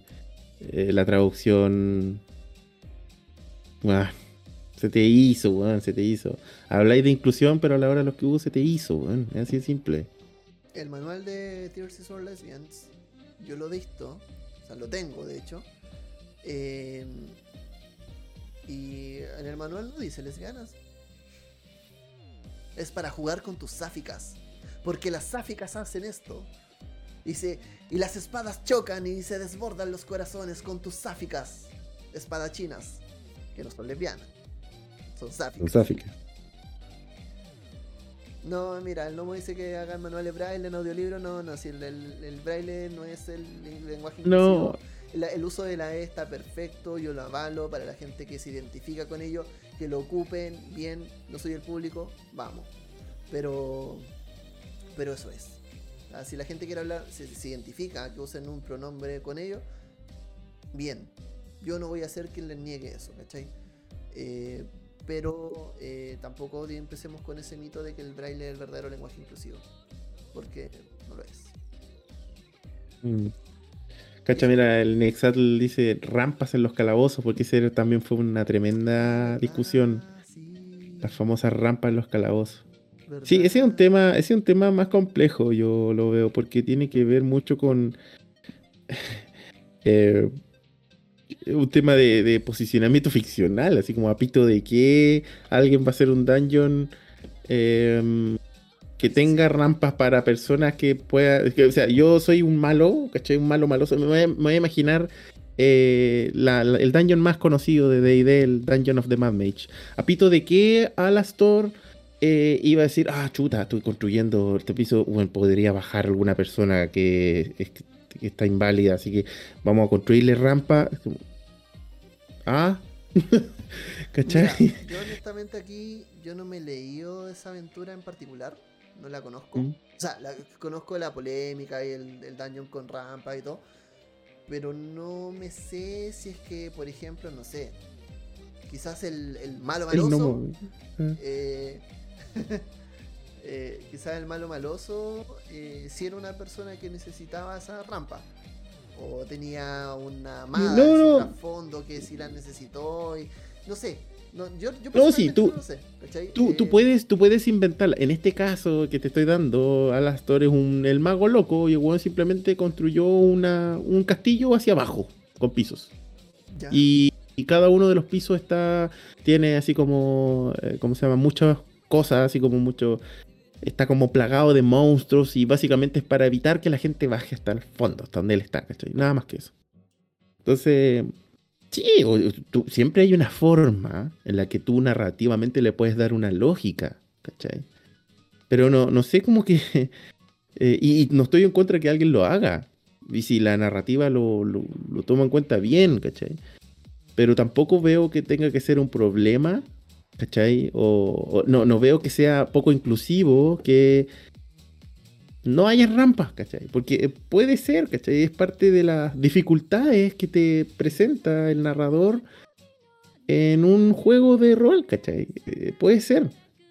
Ya. Entonces, no, no sé qué, no sé si es, no es inclusivo no poner rampa en un calabozo, ¿cachai? Ya, su, su mamá era una viejita que necesitaba rampas, decía. Mira, es que ese es el Claro. Si, si tú me lo justificáis en la historia. eh, Puede ser, po. Ya, puede ser. Eh, Esto de hecho también lo pensé. Y el gnomo acá lo, lo puso. Ese viejo no está pensando en las rampas que son para las carretillas que llevan al interior del dungeon. Ya. Narrador, el dealer, dice, te haces bolita y llegas hasta el final del dungeon. Como chanchito de tierra. Claro. Pero bueno, el tema es que es importante. Yo creo que más allá de si tiene o no rampa el dungeon, para mí hay una cosa que es interesante.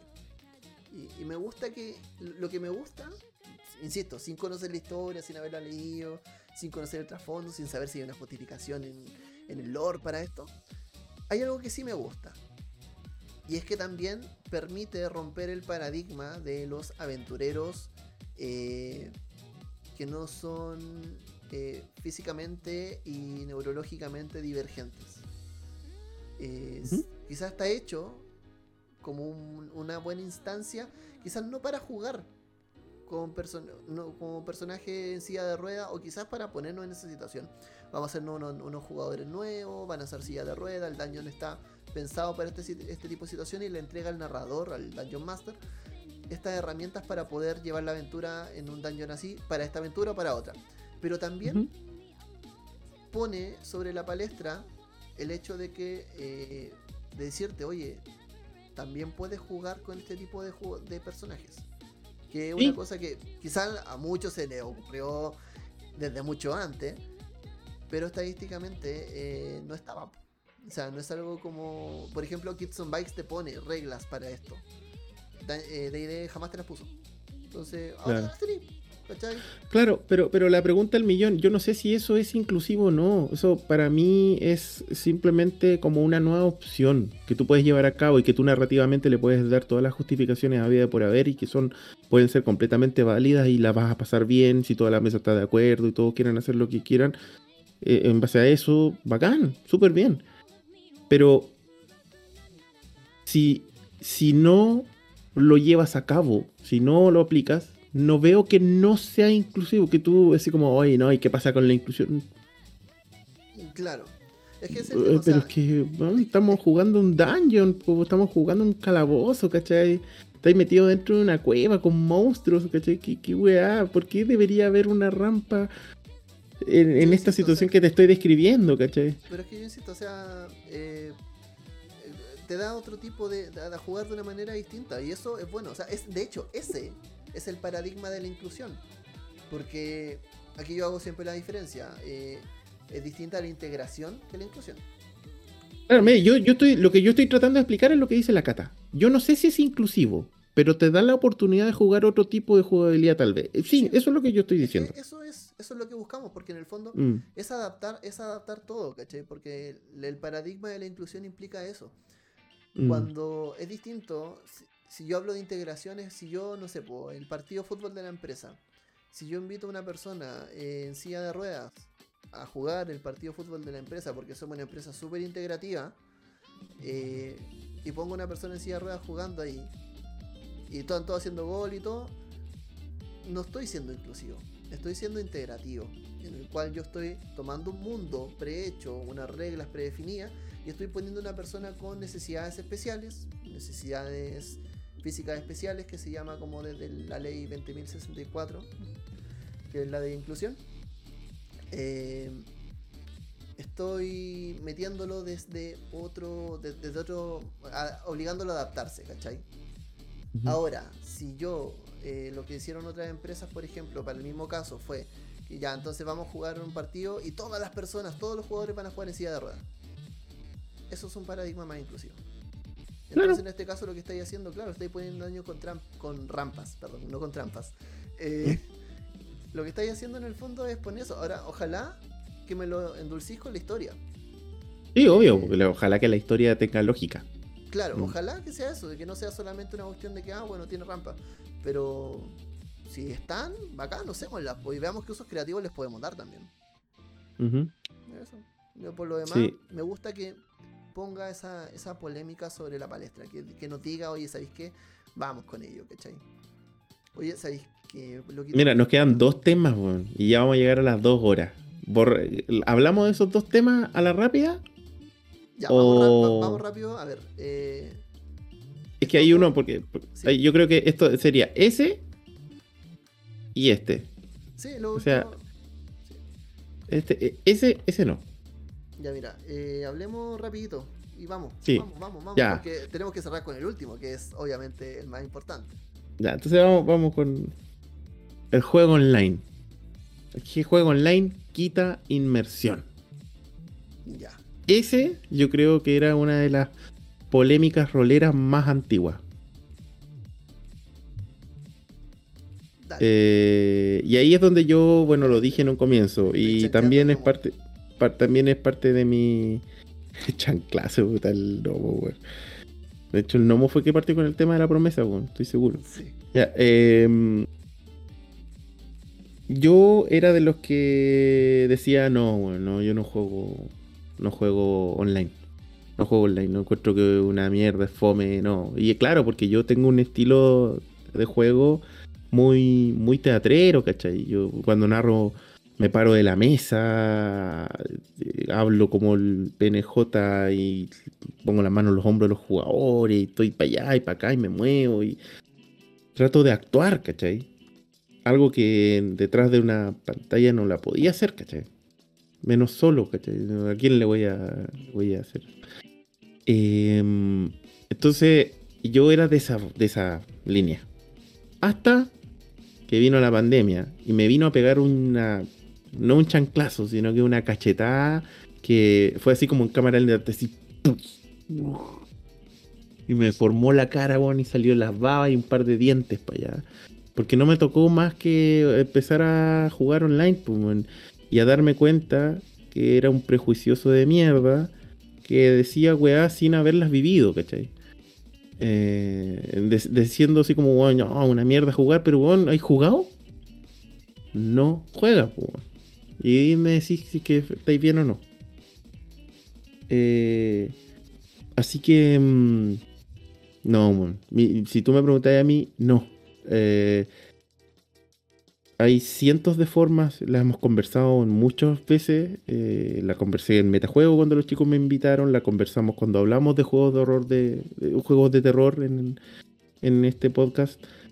Hay muchas formas de inmersión que tú puedes lograr perfectamente eh, estando detrás de una pantalla. Si lo único importante siento yo es que tú tienes que creértela. Y cuando digo tú, me refiero tú como narrador y tú como jugador. O sea, básicamente, eh, comprometerte. Si tú te comprometes, la inmersión la vas a lograr. Y da lo mismo que sea online o no. Yo, hablando sobre lo mismo, recuerdo mucho el tema de que cuando hablábamos del terror, de cómo eh, insuflar el terror en las partidas. Y el terror, ante todo, el horror, es un compromiso. Eh, para sentir horror en una partida de rol tenemos que comprometernos a decir, oye, vamos a jugar, asustarnos un ratito, asustémonos un poquito en esto. Eh, y, y, comprometer la partida y llevarlo un poco para allá. Más allá de que sea el narrador saltándonos, tirándonos cosas en la cara o pegándole a la mesa o poniendo música en el online. Yo creo que también me pasó, tampoco he jugado online. Mi única experiencia había sido con un amigo en Estados Unidos que tratamos de jugar por, el, por Skype y fue un fiasco porque era el 2005 y el internet en el 2005 no era lo mismo, no era la misma herramienta. Y eh, el tema es que, claro, si hay un compromiso, hay maneras de lograr la inversión. El Daddy dice, sí, el juego online quita inversión. Comparativamente el capuchino con el usante es más malo que el capuchino real, pero sigue siendo una maravilla. Yo no estoy de acuerdo con esta sentencia. ¿Por qué? Porque si yo estoy jugando ajedrez con una persona al frente, mirando en todo, y si estoy jugando online, no estoy jugando ajedrez. Si estoy jugando online, estoy jugando el rol igual. El rol se pensó, se, se, pensó como una actividad únicamente presencial. Claramente la experiencia a mí me está diciendo que no. Porque jugando de hecho, estamos jugando rol. Y estamos no, y hay, hay jugadores de rol eh, bastante conocidos, al menos en el medio, el, lo ha dicho públicamente el. ¿Cómo se llama? El, uno de los administradores de roleros.cl. ¿Cómo se llama el.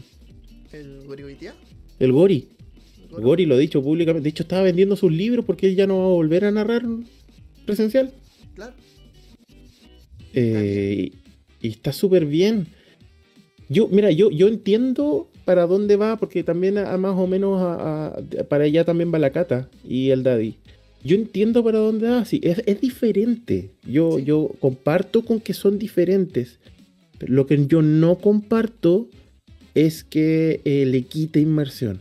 No, porque la inmersión no depende de si estamos juntos o no. La, la, inmersión depende única y exclusivamente del compromiso que tengas tú como jugador de querer estar en el mood y tú como narrador de sentir las emociones y sentimientos que quieres expresar porque si tú no lo sientes, yo no, veo cómo tú vas a querer que la otra persona a la cual tú le estás tratando de, meter en ese mood lo, lo sientan, ¿cachai? O sea, si yo no estoy cagado de miedo mientras estoy narrando una escena de miedo, ¿cómo, cómo voy a esperar a que el otro tenga miedo.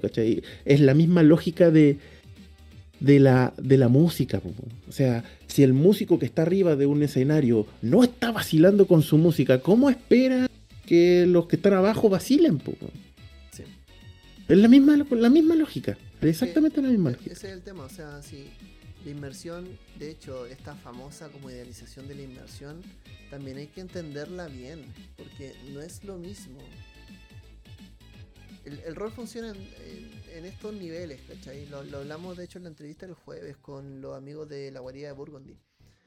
Eh, de Burnaby, perdón. Eh, la inmersión funciona a dos niveles. La famosa inmersión en un juego de rol. Porque cuando estamos jugando rol, no estamos haciendo teatro, no estamos haciendo las técnicas de Chekhov de interpretación.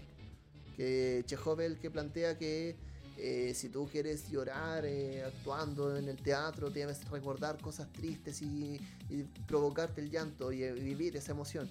No, no nos estamos comprometiendo con las emociones cuando jugamos el rol. Y eso es súper importante porque también una línea no sana es llevar a los jugadores, si somos los narradores o a otros jugadores también, eh, a sentir estas emociones de manera desbordada. Nosotros, el- la zona es cuando estamos comprometiéndonos con las emociones, dejando que fluyan, de que afecten la narrativa, pero sin perder el foco de que estamos en un juego, Obvio. de que estamos Siempre. jugando. ¿Por qué? Porque eso es lo que lo vuelve entretenido. Estamos jugando, estamos jugando a tener miedo, no estamos teniendo miedo. Estamos jugando a tener drama, no estamos viviendo un drama. No, nos vamos a- no, nos va- no se va a quedar con nosotros, se va a ir en el momento en que la mesa se acabe, el juego se acabe, se reparte la experiencia y empecemos a conversar de esto. Si yo tuve un conflicto con mi amigo, con mi jugador del lado mío, yo no me voy a llevar ese conflicto, ese conflicto no es real, yo estoy jugando a que tengo ese conflicto. Mira, el Pancho dice una cosa súper interesante. Quizá hay algunas personas a las que les cuesta meterse en la ambientación debido al lugar físico al cual están, como por ejemplo el living de su casa, su pieza, y eso le quita profundidad a la narrativa en el que se está armando. Eh, mira, y totalmente, aquí hay algo que Sí. yo valido para los dos lados, porque a veces también, ¿te acordé cuando hablábamos del tema de que la gente ponía música cuando estaba Sí. jugando? Entonces, a veces eso ayuda a la propia inmersión, eso la potencia. Entonces, es interesante también creer que estamos potenciando una inmersión, eh, o que a veces estando acá de manera online estamos teniendo una inmersión mucho más poderosa, por decirlo de alguna manera, eh, porque también nos podemos meter nosotros en el ambiente. Quizás yo me pongo, no sé, un fondo de pantalla de vampiro para jugar mi partida y me pongo la música que yo quiero escuchar en los momentos que yo quiero escuchar porque sé que me evocan cosas. Y eso me ayuda más que estar en una mesa presencial, donde están todos riéndose de la escena romántica entre dos personajes. Ah, ser. ejemplo así pésimo. Pero, Sí, sí, un ejemplo, ¿no? pero claro. Eh, entonces eso, vamos, po. yo creo que va por ahí. Hablando Mm. rapidito de la inmersión porque teníamos que llegar al tema, nos quedamos Ya, vamos, vamos, al tema, vamos al tema final, pues si ya llegamos. Ya llegamos, ya llegamos. Cobrar por dirigir. Ya, chan, chan.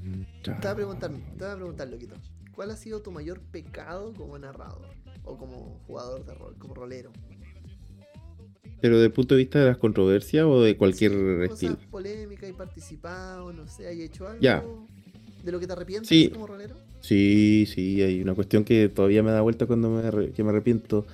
Eh, cuando yo era más chico probablemente eh, no entendía yo, no entendía la, la- la lógica actual que tiene que ver con el tema de la de que la narración tiene que fluir y que tú como narrador tienes una de las mm, de las cosas más, más importantes que tienes que te- tener en cuenta es tu capacidad de improvisar porque es muy probable que los dados o los jugadores te cambien tu idea, ¿cachai?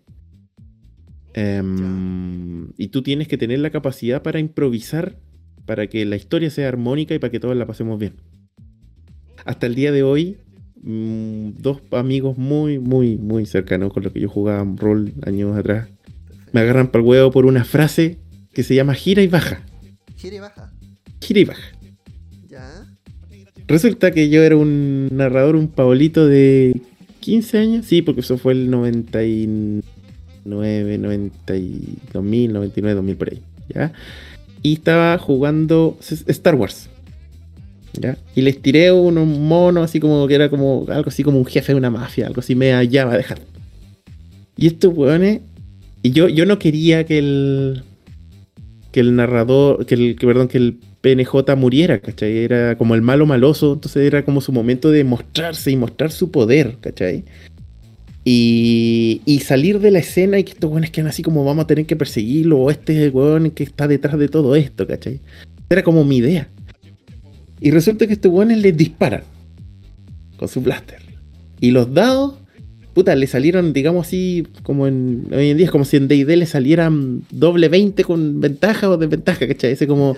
Weón, la- era- están matándome al mono, weón. ya, ok, creo que se van de esto. Y yo me piqué, pues, weón. Me piqué.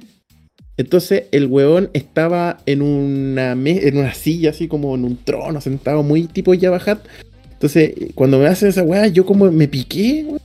Y fue como ya, el trono gira y baja y se pierde la cuestión. Y lo bueno es que, pero weón, si saqué un montón de. Mira, weón, con eso la maté. Es que gira y baja. Pero weón, eh, gira y baja. ¿Qué significa gira Yo- y baja? que la, la silla donde estaba, ¿cachai? Giró, así que los disparos le dieron a la- a la- al respaldo de la silla y bajó y se metió así como debajo de, de la tierra. Entonces como que desapareció, ya no, no lo podías matar.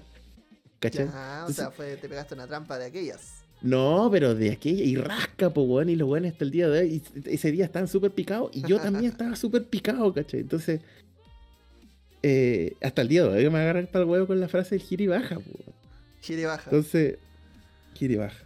Entonces, sí, eh, quizá ese, ese es como mi pecado que tiene que ver con esa. Yo, yo tenía en esa época, porque los cabros me daban un montón de argumentos que, que eran súper lógicos, ¿cachai? Bueno, los dados salieron las reglas, toda la weá, ni siquiera por la regla, hasta por, desde el punto de vista narrativo, tenía lógica que el disparo lo hubiese dado. ¿Cómo va a ser más rápido eh, un mecanismo que haga girar una silla y hacerla bajar y con él que un disparo de un láser? O sea, ni narrativamente tenía lógica, ¿cachai? Claro, totalmente, po. Claro. Entonces, y me lo da, y yo, no, yo tenía en esa época que el narrador. Es el dios el que manda, y yo dije que gira y baja, y el personaje, y el PNJ giró y bajó, y no lo mataron. Y gira y baja, nada más. Gira y baja, y se acabó, y no hay más discusión. Bueno, gira y baja, pero que gira y baja. ¿Cachai? Entonces, sí, me arrepiento. Completamente, completamente. Digo, yo ahora veo al Pablo de esa época y me, me encantaría llegar y pegarle un paipazo atrás en la nuca, así, puta, que eres weón, ¿cachai? Como, mátalo, pues weón, que ese no haya sido el malo maloso, que, que todos pensaran que él era el malo maloso, en realidad él no era, ¿cachai? Podía ser miles de ideas más, pues, weón, pero bueno, Bueno, esas que Eh, pasan. sí. ¿Y tú? No, yo no. Siguiente pregunta, vamos. ¿Cobrar por Ah. No, yo creo que el más como pecado, que igual era como, claro, era una cosa, era un ejercicio de autoridad, yo creo, pero era una cosa muy El David graciosa. está- di- perdón, perdón, disculpa, pero el David está recagado la risa con la famosa frase de baja está bueno. Mm. Eh, era romper las hojas de los jugadores. ¡Oh, weón! Sí. Era y de eso. No, yo, o sea, ¿sabes qué? Yo no era de esos. Hasta que en una mesa caí en eso. Eh, jugamos vampiro. Y jugué con gente que jugaba de ID, pues, y se murieron personajes. Y viene un loco, jugador, y le rompió la hoja enfrente de Como que el jugador del lado, el amigo, agarró la hoja y se la rompió. Porque se murió y yo quedé como para adentro. Y claro, obviamente entre todos, después, claro, era como entretenido. Yo, yo me reí, yo lo encontré entretenido en ese tiempo. Hablo, tenía como 14 años. Y, y mal, po, o sea, mal, pésimo. Entonces lo que después como igual como me duró poquito. Como que ya se murió el personaje, ya listo, se rompió la hoja.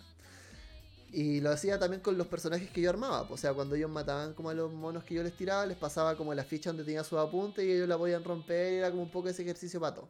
Pero después fue como, no, pues esto está súper mal. Eh, yo creo que no alcanzó a durar un mes o. no, un poco más. Eh, un- unos seis meses y fue como, no, pues esto está pésimo. Lo que sí hacíamos es que un amigo tenía donde jugábamos una salamandra, una estufa. ¡Ay, los que más! ¿eh? No, ellos Los los quemaban. quemaban. Ellos los quemaban. Y era, y claro, yo digo, pucha, igual es como. Era, era un tema que estaba como instaurado de ese grupo, que a mí se me pegó en su tiempo. Y después fue como ya lo vamos a hacer de manera un tanto solemne, pero no deja de estar mal. Y si alguien está escuchando ahora, por favor no lo. ¿cachai? No lo haga. Está Mira, bien. ¿sabéis qué? ¿Cachai cómo son las diferencias? Porque weón, nosotros y yo personalmente como narrador y mis jugadores, de, mis amigos de toda la vida, éramos amantes de nuestros personajes, weón. Amantes, weón. Y de hecho se moría el personaje, pero si era un personaje querible, weón, esa hoja de personaje se guardaba como, como hueso santo. El otro día, el, eh, un amigo, el Felipe, de repente me manda una foto por WhatsApp, así, weón, cacha, mira lo que encontré, está ordenando. Y me manda una foto de un personaje que él jugó de vampiro, weón, estamos hablando del 99. Weón, fue, weón, la weá hermosa, weón, la weá la raja, guárdalo, weón, como hueso santo. Weón, eh, no, yo, yo soy amante de que hay que guardar a esos personajes porque uno después como que los atesora, ¿cachai? Totalmente. Los atesoráis, weón. Entonces, uy, no, uy, qué dolor, weón. Me imagino cuando lo están quemando, rompiendo, como, ah, ¿por qué, weón? ¿Por qué? Totalmente, totalmente de acuerdo. O sea, ojalá que la gente no lo haga, pero nunca, nunca, nunca, nunca, nunca. Eh, si, están todos de acuerdo en romper la hoja y se divierten con eso, porque está mal? Yo nunca lo he hecho, pero para saber por qué no hacerlo. Porque en el fondo tú, uno toma decisiones en el momento, puede ser entretenido, pero cuando estás hablando de juegos como Vampiro, de idea donde las historias su- suelen durar años, pucha, hacerlo sin el permiso del otro está mal, pu. Después lo que como que instauré como para remediar un poco fue esto de que la gente, claro, si quería, cuando se sentía lista, el personaje se iba a las brasas. Pero, y si no, Mm. se lo quedaban, se lo llevaban a sus casas y bien. Pero, Sí. pero hacerlo porque el otro te dice que lo, estás, que lo tengas que hacer, pésimo. Mala práctica, caca. Sí, o sea, no, no, no estamos hablando del ejemplo que da de HMPGA de que, de que estén todos de acuerdo, que en este caso no estaban todos de acuerdo. No, po. Eh, eh, si están todos de acuerdo, incluyendo el dueño, hagan la weá que quieran con el papel, pues el papel lo pueden utilizar hasta para ir al baño, ¿cachai? Me da lo mismo. Si, a no- si al, si al dueño no le importa, bien, pues. Pero el problema está, y esto quizá, yo no digo que lo que está mal es cuando no se hace con el consentimiento de todo, con mayor énfasis aún así, si es que no se hace con el consentimiento del dueño del personaje. Y también yo, en ese sentido está mal, y llanamente está mal. Pero además, yo siento que es una mala idea, no podría decir que está mal. Si aunque estén todos de acuerdo, yo se los digo por experiencia, porque a mí me ha pasado con personajes Sí. que se han perdido. Y uno los extraña, extraña de repente así como estar ordenando tus cosas y de repente encontrar así como, oh, mira, acá está este weón. Y se te empiezan a venir flashbacks a la cabeza, weón, de momento en que tiraste dado y te salió y todo, oh, salió la weón. Eh, es un recuerdo muy lindo, weón, como para botarlo a la basura. O sea, tú tienes todo el derecho a hacerlo, pero yo no lo recomiendo porque de verdad que es, es espectacular que te pase esa weá. O sea, de verdad, cuando nos mandó la foto el Felipe, weón, del, de su PJ, weón, con las rayas que, está, que hacía de repente cuando andaba medio aburrido y de repente en la esquina él empezaba a hacer weá, ¿cachai? Esa hoja así roñosa de hace como más de 20 años, ahí está, pues, weón, intacta. Eso es lo bonito, finalmente. Es súper lindo, entonces no les recomiendo a nadie. O sea, si lo quieren hacer, háganlo, pero no se los recomiendo porque son cosas que van a añorar. Y en el fondo acá dice, acá, acá alguien, el Daddy creo que fue, dijo, como esto es un juego, nada sagrado, ni la hoja ni el máster, solo la diversión. Mm, Las personas son sagradas. Y lo que puedan opinar ellos, para mí está bien. El máster también es sagrado, no como figura, como persona que está también jugando, ¿cachai? Eh, Mm. ¿Para qué vamos a caer en esas cosas? O sea, y aunque me divierta, si esto no es el coliseo, no se va para una persona, va a ser así, quémenle la hoja. No. No, no, son- Mm. una buena práctica, no, es bo- no es lindo. Eh, No. es eso. Y si quería hacerlo con tu personaje, si se te dale, cabro, me muero. Drama, ya bacán. Pero si alguien lo hace o alguien espera que lo hagas, no, no se dan. Ay, qué triste, mira. quieran. Es lo que dice el de HM. Mi primer PJ lo borramos para usar la hoja de nuevo para un amigo que estaba aprendiendo y no teníamos cómo imprimir. Oye, visto qué esa. lata, weón. Hemos visto esa triste, weón. reciclando hojitas. Mm. Eh, bueno, por lo menos ojalá que hayan vivido buenos momentos. Mm. Vamos a lo que Ya, nos. a Vamos a lo que nos. Cobrar por pagar. narrar, o sea, eso. Cobrar por Pagar. dirigir, pagar por Claro, jugar, por jugar. etc. Mm. Ay, Ya, yo, yo he dicho hasta el momento siempre la primera, te toca, weón. Eh, a ver. pagar por. Sí, sí, yo estoy de acuerdo. ¿Estáis de acuerdo? Bajo ciertos contextos. Eh, a ver, Ah. hoy en día, todo es medianamente capitalizable. Eh, y siento que también en juegos, hay juegos que, claro, como The Veil, por ejemplo, donde hay una autoridad, comillas, comillas, narrativa, eh, muy difusa y todos crean historias entre todos y en, eso, en ese tipo de juegos quizás no tiene mucho sentido, a menos que efectivamente haya una historia preparada y algo como que el, narrador quiera presentar y todo. Eh, por otra parte, hay juegos que, exigen mucha preparación previa, eh, los props, las mini. En ese sentido, hay una inversión previa quizás y si queréis cobrar por ello, dale. Si sientes que estás preparado, que puedes dar una buena experiencia, dale, perfecto. Pero, ¿qué me pasa a mí? Yo creo que el narrador, y esto lo he dicho en otros capítulos, que el narrador es un jugador más, se divierte tanto como se divierten los jugadores, y no entiendo, y llanamente no entiendo, por qué yo debería cobrarles a otra persona para jugar con ellos.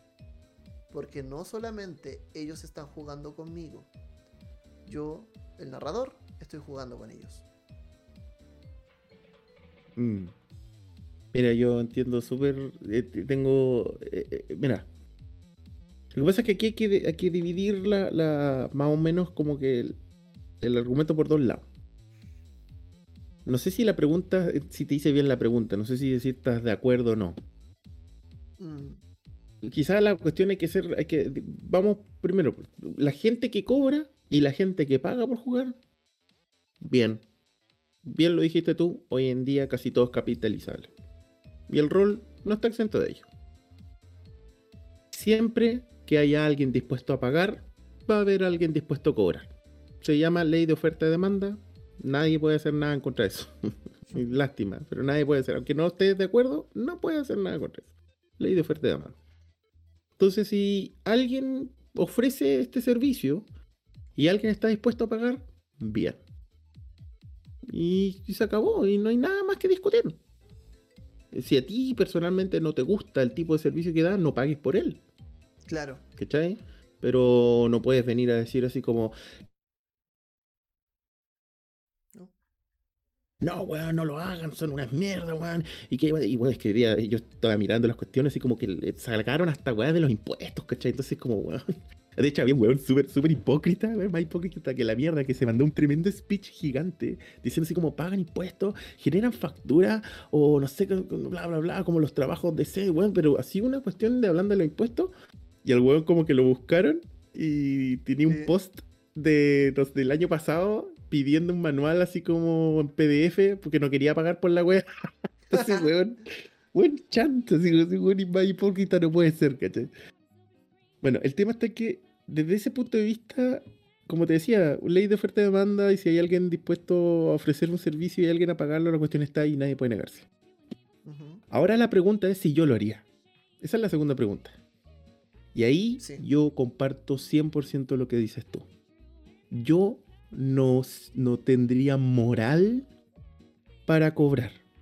Porque siento efectivamente que yo, el, el narrador, yo, yo no tengo en mi cabeza y no, no hay forma, de verdad que he tratado de buscarle la forma, pero no logro eh, eso de que, que, que poco más que para el narrador sea un trabajo, un tremendo esfuerzo preparar una campaña. Bueno, yo como narrador tengo la ventaja frente a todos los demás que yo en el momento en que estoy preparando una sesión, una campaña, yo ya estoy jugando y yo ya lo estoy pasando bien.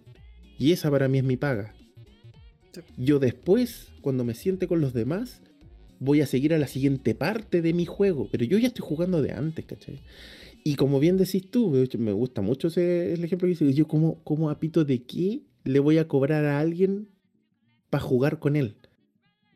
Porque yo no, no puedo ser, no siento que yo sea alguien como superior, ¿cachai? A ellos o que tenga como ciertas. No, no, no, yo no, yo no les estoy ofreciendo un servicio.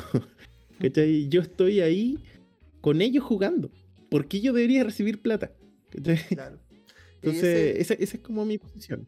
Sí, y ese es el tema, o sea, eh, a ver, si yo voy a cobrar por narrar, si yo digo, ya chicos, vamos a cobrar 20 mil pesos una sesión, eh, se divide entre los jugadores, bla, bla, bla.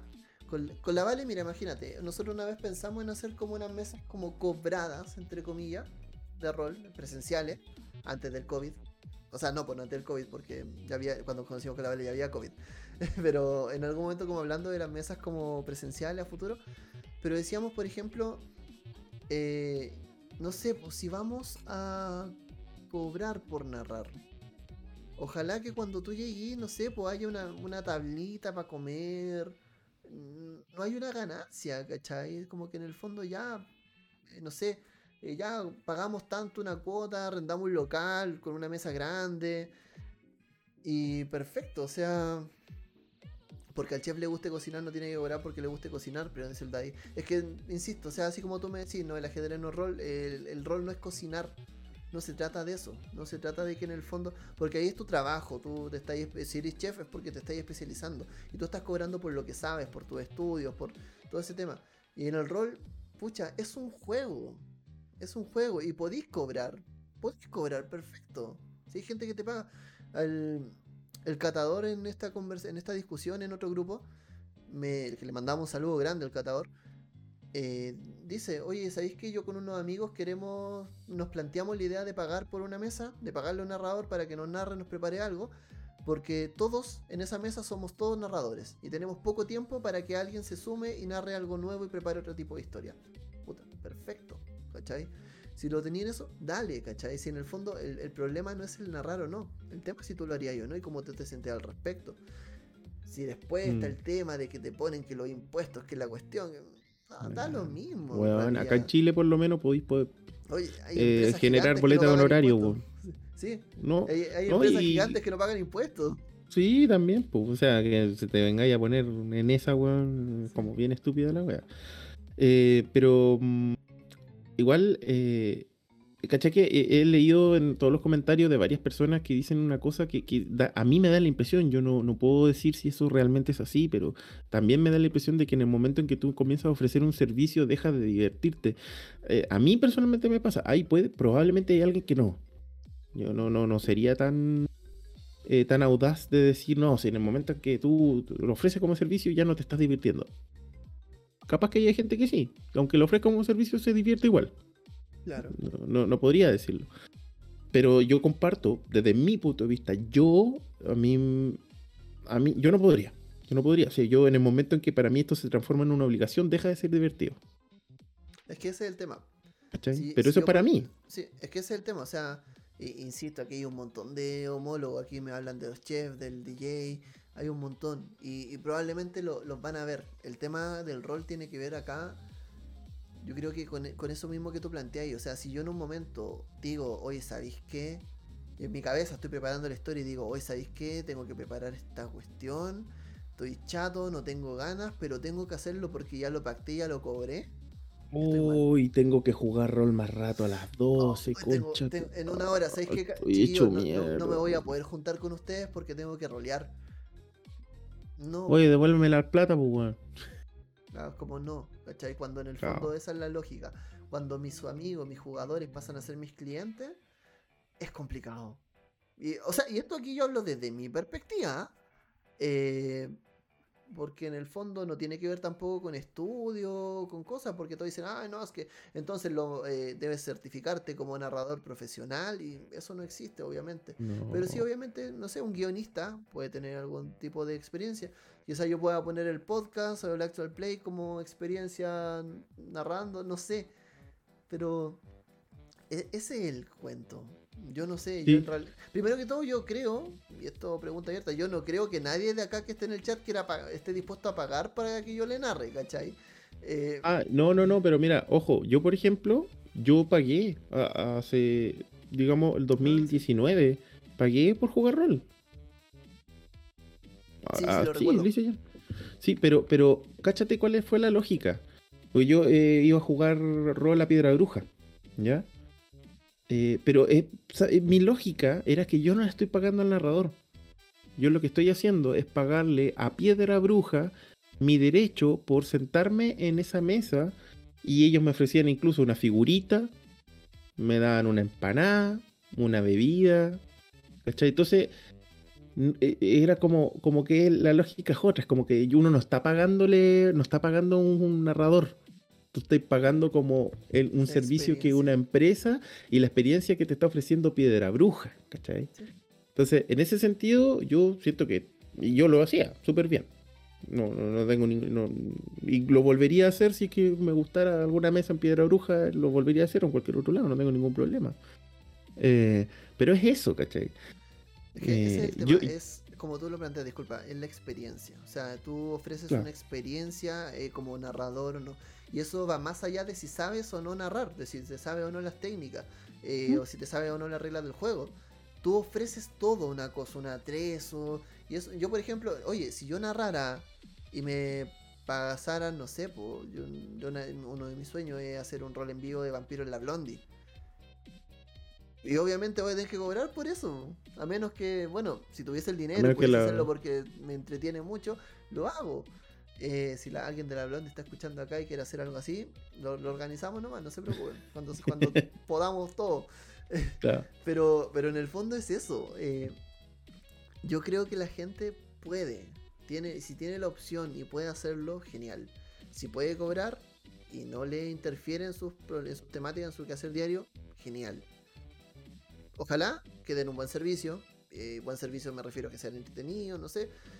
Pero si no si estáis en contra, si no estoy de acuerdo, eh, vamos, también está bien. ¿Cuál es el problema? Si no, no, aquí no vinimos como a ver quién está bien o quién está mal. Vuelvo al mismo tema, se puede jugar bien o mal al rol. Da lo mismo, se puede cobrar da lo mismo. La misma mesa mm. que te están cobrando, este mismo narrador la va a estar jugando gratis con sus amigos. Y no, no cambia el producto. Mm. Que volvemos a la misma lógica inicial, mm, porque por ejemplo, el tema finalmente aquí tiene que ver con ¿Cuál, es tu problema con que haya alguien que pague y alguien que cobre por jugar rol? ¿Cuál es tu problema? Ese es el tema. Yo creo que a mucha gente, y de hecho yo me he fijado que a mucha gente le molesta porque ellos dicen, yo podría cobrar. Hazlo, weón. Da lo mismo. No, y cachaste que no, y, mira, y, si tú miráis todos estos posts que han aparecido, todos parten de la misma. Yo con mis más de veintitantos, más de treinta y tantos años de experiencia. Oh. Oye, la wea asquerosa, weón. discúlpenme eso sí. Eh, eh, a ver, ¿cómo digo esto? A toda la gente que cuando se presentan en los juegos de rol dicen, yo llevo 35 años jugando rol Loco, esto no es un grupo alcohólico anónimo. Hola, soy Andrés y llevo 20 años jugando. Hola, Andrés. No, cabro, dejemos de poner el cuántos años. Y de hecho, ¿a cuántas personas que, que llevan jugando 20 años eh, y han tenido ya eh, amigos? Así, no, yo llevo, yo tengo amigos que empezaron a jugar conmigo, Camilo. Pero de los 20 años que jugó, tuvo una pausa de 12 años que no jugó. Mm. No, ya no son 25. De esos 12, de esos, a ver, 25 menos 12 son 13. De esos 13 años que jugó, ¿cuántos años jugamos activamente todas las semanas? En el ritmo de frecuencia rolera, por ejemplo. La mitad. De esa mitad, vamos sacando el tiempo que no se jugó, que estuviste haciendo otras cosas o que no jugaste bien. Van cambiando los números. Entonces cuando a mí me dicen, yo conozco gente que lleva jugando dos años. A ver, aquí sale, por ejemplo, eh, gente que ha dicho, oye, ¿sabéis que yo conocí el rol hace poquito, este año? Y lo conocí por el servidor de frecuencia rolera. Se ha dado. Y juego toda la semana en mi mesa con el loco. Y voy a los eventos y escucho el podcast lo que estáis consumiendo rol. Lleváis dos años de tu vida y en esos dos años hiciste más que gente que lo ha hecho en 10 años. Es lo que hemos conversado.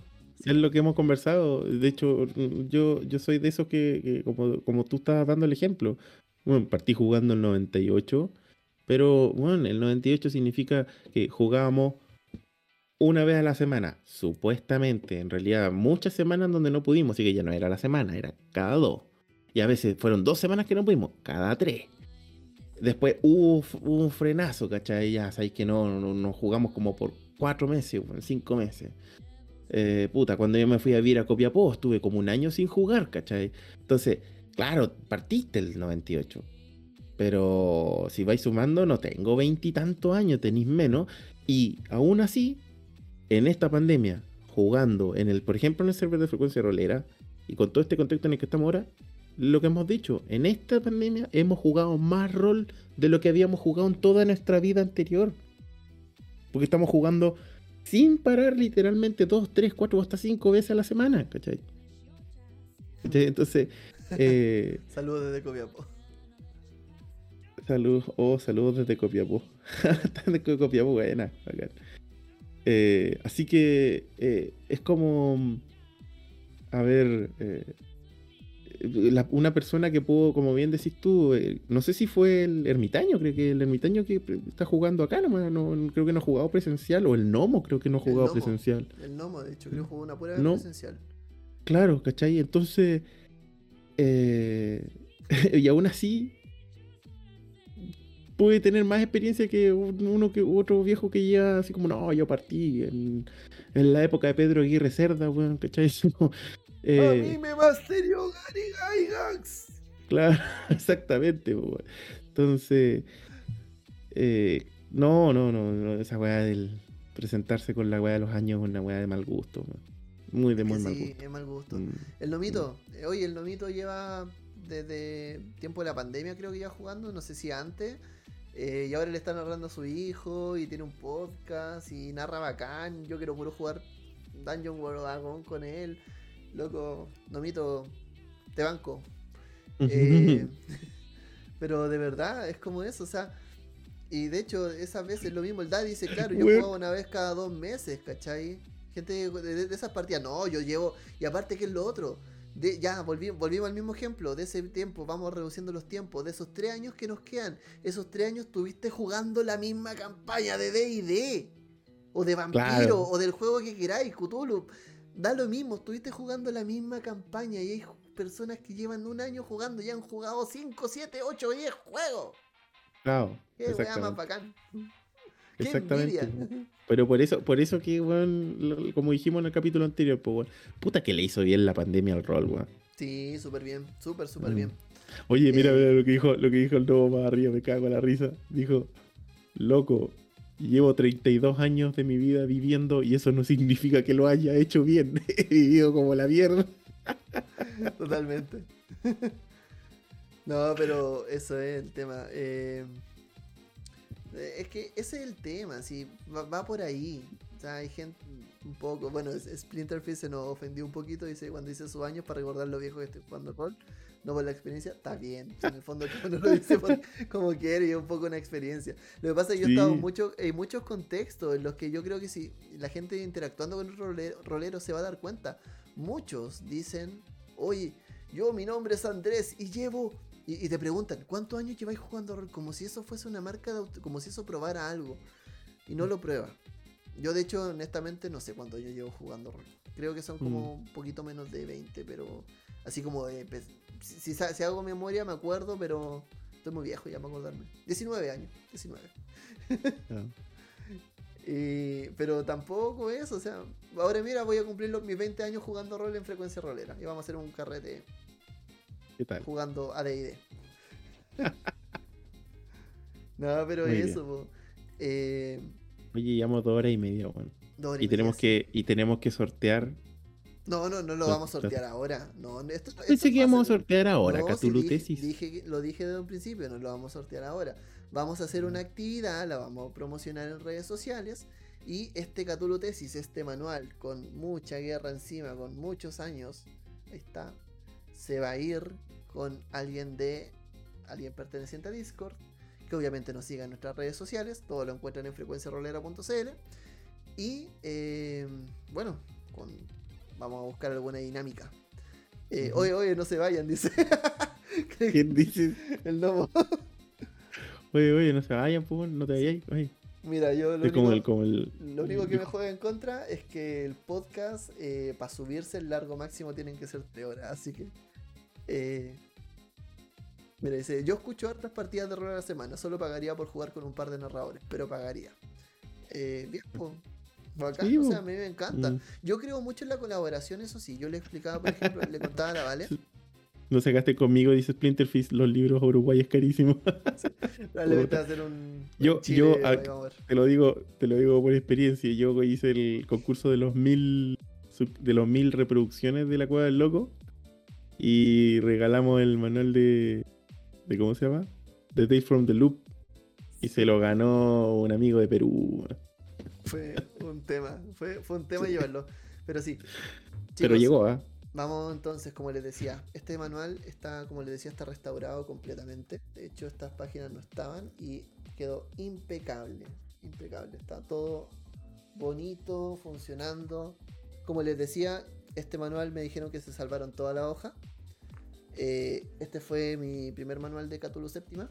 Me compré otro después porque este se había roto. Y en un tiempo, bueno, en ese tiempo se restauró completamente. Está muy bueno. Vamos a hacer alguna, algún sorteito porque igual tiene un valor sentimental ahí. Y obviamente si lo quieren firmado va firmado, aunque en realidad no sé qué peso tenga eso. Una vez me pidieron firmar un manual de vampiro cuando estaba en el otro podcast. En serio. Sí, autografía un manual de vampiro. El, el Barzas. El Barça. Eh, pero eso, pues amigos. Oigan. ¿Estaríamos yo- entonces? Yo creo que estamos porque está, está largo esto. Estuvo bueno el capítulo, sí. Gustó. bueno. Oye, sé que me Mm. gustó este capítulo larguísimo. eh, lo pasé súper bien. Mucha gente estuvo. Y se quedó caleta gente, weón. Sí, yo pensé Así que, gracias a los que estuvieron aquí, estuvo súper movido en el chat. Y gente que estuvo desde el principio, el tabernero está del minuto cero. Eh, varios, el Cristian igual, Pancho. eh, no, acá. Muy, muy, muy buena onda. Ah, se dio cuenta porque, claro. El tabernero me dice que se dio cuenta recién que estoy como espejo. Pero es Ah, porque- claro, porque dice Cthulhu al revés, sí, po. Claro, y frecuencia rolera dice bien. Es Mm. porque el letrero de frecuencia rolera está al revés. sí, chicos, jueguen lo que quieran, como dice el Daddy. Eh, jueguenlo como quieran. No respeten las reglas. Eh, respétenlas para jugar de manera justa y de manera entretenida. Eh, obviamente, no respetar las reglas no significa que, no, que lancen dados de 20 en un juego que tiene sistema de 10. Simplemente que hagan las cosas de manera que para ustedes les sea una buena experiencia. Yo creo que eso queda como, como aprendizaje. Es algo que muchos roleros viejos no tuvieron la experiencia de entender. Estamos aquí contando historias y eso. Y no peleen con las polémicas, en realidad no pesquen mucho a la gente. Mucha gente es muy amargada. Sí. Eh, y sí, la regla de oro, deberíamos hacerle un capítulo de la regla de oro. No, no sé. Sí, la regla de oro también es una controversia rolera. Mm, Sí, sí, de hecho. Mm. Pero Mm. yo no sé, no sé. Siento que la regla de oro se mal usa mucho. La regla de oro, claro, tiene, tiene ese componente que puede ser mal utilizada cuando te crees la idea de que eres el narrador y tú eres el dueño de. y eres de- Dios. Sí, es una regla, no una excusa. Eso Exactamente, Solo voy a decir es eso. el- Es una regla, no una excusa. Es una regla, no una Eh, excusa. Pero eso, chicos, muchas gracias a los que nos han acompañado. Yo creo que ya estamos como medios ahí. Giri baja se va a llamar este episodio. Sí, este episodio hay que llamar, cambiarle el nombre a Gira y Baja. Muy bien. Me gustó, me gustó. Está muy bueno. Me gustó mucho. Eh, y eso, nos Se van a acordar de viendo- mí por la Sí. frase. Nos estamos viendo la siguiente semana y yo creo. Ah, bueno, tengo un tema. Estoy leyendo ahora Mantoid, así manera flash. Porque vamos a hablar de Mantoid en un episodio aparte. Yo voy a hacer, aquí me comprometo, el no, eh, el no, voy a decir, el loco va a tener, va a tener alguna sorpresita acá en el Twitch. Probablemente esté reclutando gente. Vamos a ver. qué De hecho, sí. Ojo a los que están acá porque voy a narrar una campaña, una sesión, eh, o sea, una campañita corta en realidad. Será unas dos, tres sesiones, dependiendo en realidad. Eh, en realidad, no, va a ser así, hay que ser más sincero. Voy a, narrar Tales from the Loop acá en el Twitch de Frecuencia Rolera los uno, dos, tres, los dos tres capítulos que quedan. Y voy a narrar una, una campaña corta de llamada de Cthulhu. Ah, ya, te, fuiste con todo, te quedaste con todo en la casa. Esto no me lo había avisado el loco. Así que, sorpresa para mí, perfecto. Eh, Así ya, po, que vamos a estar en eso. eh, lo, yo lo que otro que voy a hacer es que vamos a estar hablando de estos juegos que son los juegos que nos manda por tres para que vayamos hablando de ellos, revisando. Y yo creo que vamos a repetir un poco esta dinámica de tener capítulos como de conversación libre. Voy a sentarme, cámara, solito probablemente, para que el loco también prepare y negocie su tiempo. A veces quizás los dos, no sabemos. Pero vamos a tener una segunda instancia que no va a ser frecuencia rolera en vivo, va a ser un chill, un capítulo conversando, buena onda, respondiendo preguntas, haciendo cosas, trayendo algunas dinámicas entretenidas. Así que atentos porque se viene bueno Frecuencia Rolera. Compártanlo con sus amigos, con los primos del sur, con sus papás, con todo el mundo. Tráiganlo porque se viene bueno, bueno, bueno, bueno. Recuerden todos los links, frecuenciarolera.cl. Si quieren apoyar este trabajo, acá, coffee.com slash frecuencia rolera, porque vamos a abrir pronto las suscripciones mensuales para las tiers, hasta como tipo Patreon. Vamos a hacer hartas cosas, así que eh, bueno, es que se viene mucha pega para frecuencia rolera. Vamos a tener que cobrar por esto. muy bien. Sí. Oye, y la- recuerden también, eh, por tres, tu juega de. Tu, tu tienda de juegos de rol y tablero. Am, y no olviden también, obviamente, apoyándonos a, al Frecuencia Verso y también a los amigos del Frecuencia Verso, escuchando los podcasts de la Cueva del Loco, de los Pastas Roleros, del Nomo Rolero, el podcast de Frecuencia Rolera también que está muy bueno, está terminando la realidad en Innsmouth, ya salió el, el capítulo final del arco de Christopher Roy en la mansión March. Este jueves va a salir el arco final de... eh, se me olvida el personaje del tabernero, ¿cómo se llama? Eh, Dean Singer. de Dean Eisinger va a salir este jueves. Eh, y así, pues, estamos terminando. Así que. Eso, pues. Eh, semana a semana van saliendo nuevos. semana a semana van saliendo. Y como les decía, vayan escuchando también a los amigos, los metajuegos, al canal Lot and Roll. Le mando un tremendo saludo Sí. al Loti. Eh, y, y también, no, a- también al, al- a un tremendo invitado que tuvimos con su proyecto La Cabina, eh, Juan Santapau. Un abrazo también a él. Y eso, pues. Oye, si quieren, Eso. aquí pueden escuchar rol, radioteatro, conversa. Eh, los domingos yo estoy jugando Guamatse con el Loti. Oye, hay de todo, de todo. Sí. Para lo que ustedes quieran, tenemos material y van saliendo más. Van concursos, nuevas cositas. Así que chicos, por favor, compartan, compartan, compartan. Queremos llegar a mucha gente, de verdad. De aquí todo esto lo hacemos con mucho, mucho cariño. Y saludo al Lomo Rolero, dice el Lomo Rolero. Sí. Eh, y eso, pues chicos. Puta, Eh, el tabernero me dejó, dice el Pablo, me dejó espirituado. Ahora miro los rincones por la araña, puta, perdón. weón. Y no se vayan, no se vayan por favor porque vamos a hacer un raid. Vamos a hacer un raid a los amigos de Cookie Ilu que están aquí también apoyando, son amigos de nosotros, hacen jueguitos, hacen varias cosas, así que pronto quédense ahí en Chao, línea, Daddy. les va a salir abrazo. el aviso del raid. Eh, Valiu, avísame si lo tiro yo o si lo tiras tú. Y a ver, vamos a ver. Ah, ya, dice la Valiu, voy. Vamos, mira, tenemos ahí gente en los controles, Valiu en los controles. Vamos a ponerle una cámara también a la Vale para que esté. O que se meta al canal de Discord y se escuche su voz. Eh, nadie cobra aquí, Nomito. Chiquillos, muchas gracias por venir hoy día. Nos vemos la próxima semana y nos estamos viendo en un siguiente episodio de Frecuencia Rolera en vivo. No se vayan para que puedan participar del raid y cuando lleguen pórtense bien por favor, digan que vienen de parte de Frecuencia Rolera y nos estamos viendo para que nos movamos con la mayor cantidad de gente. Que estén muy bien. Chao, chao. Adiosín.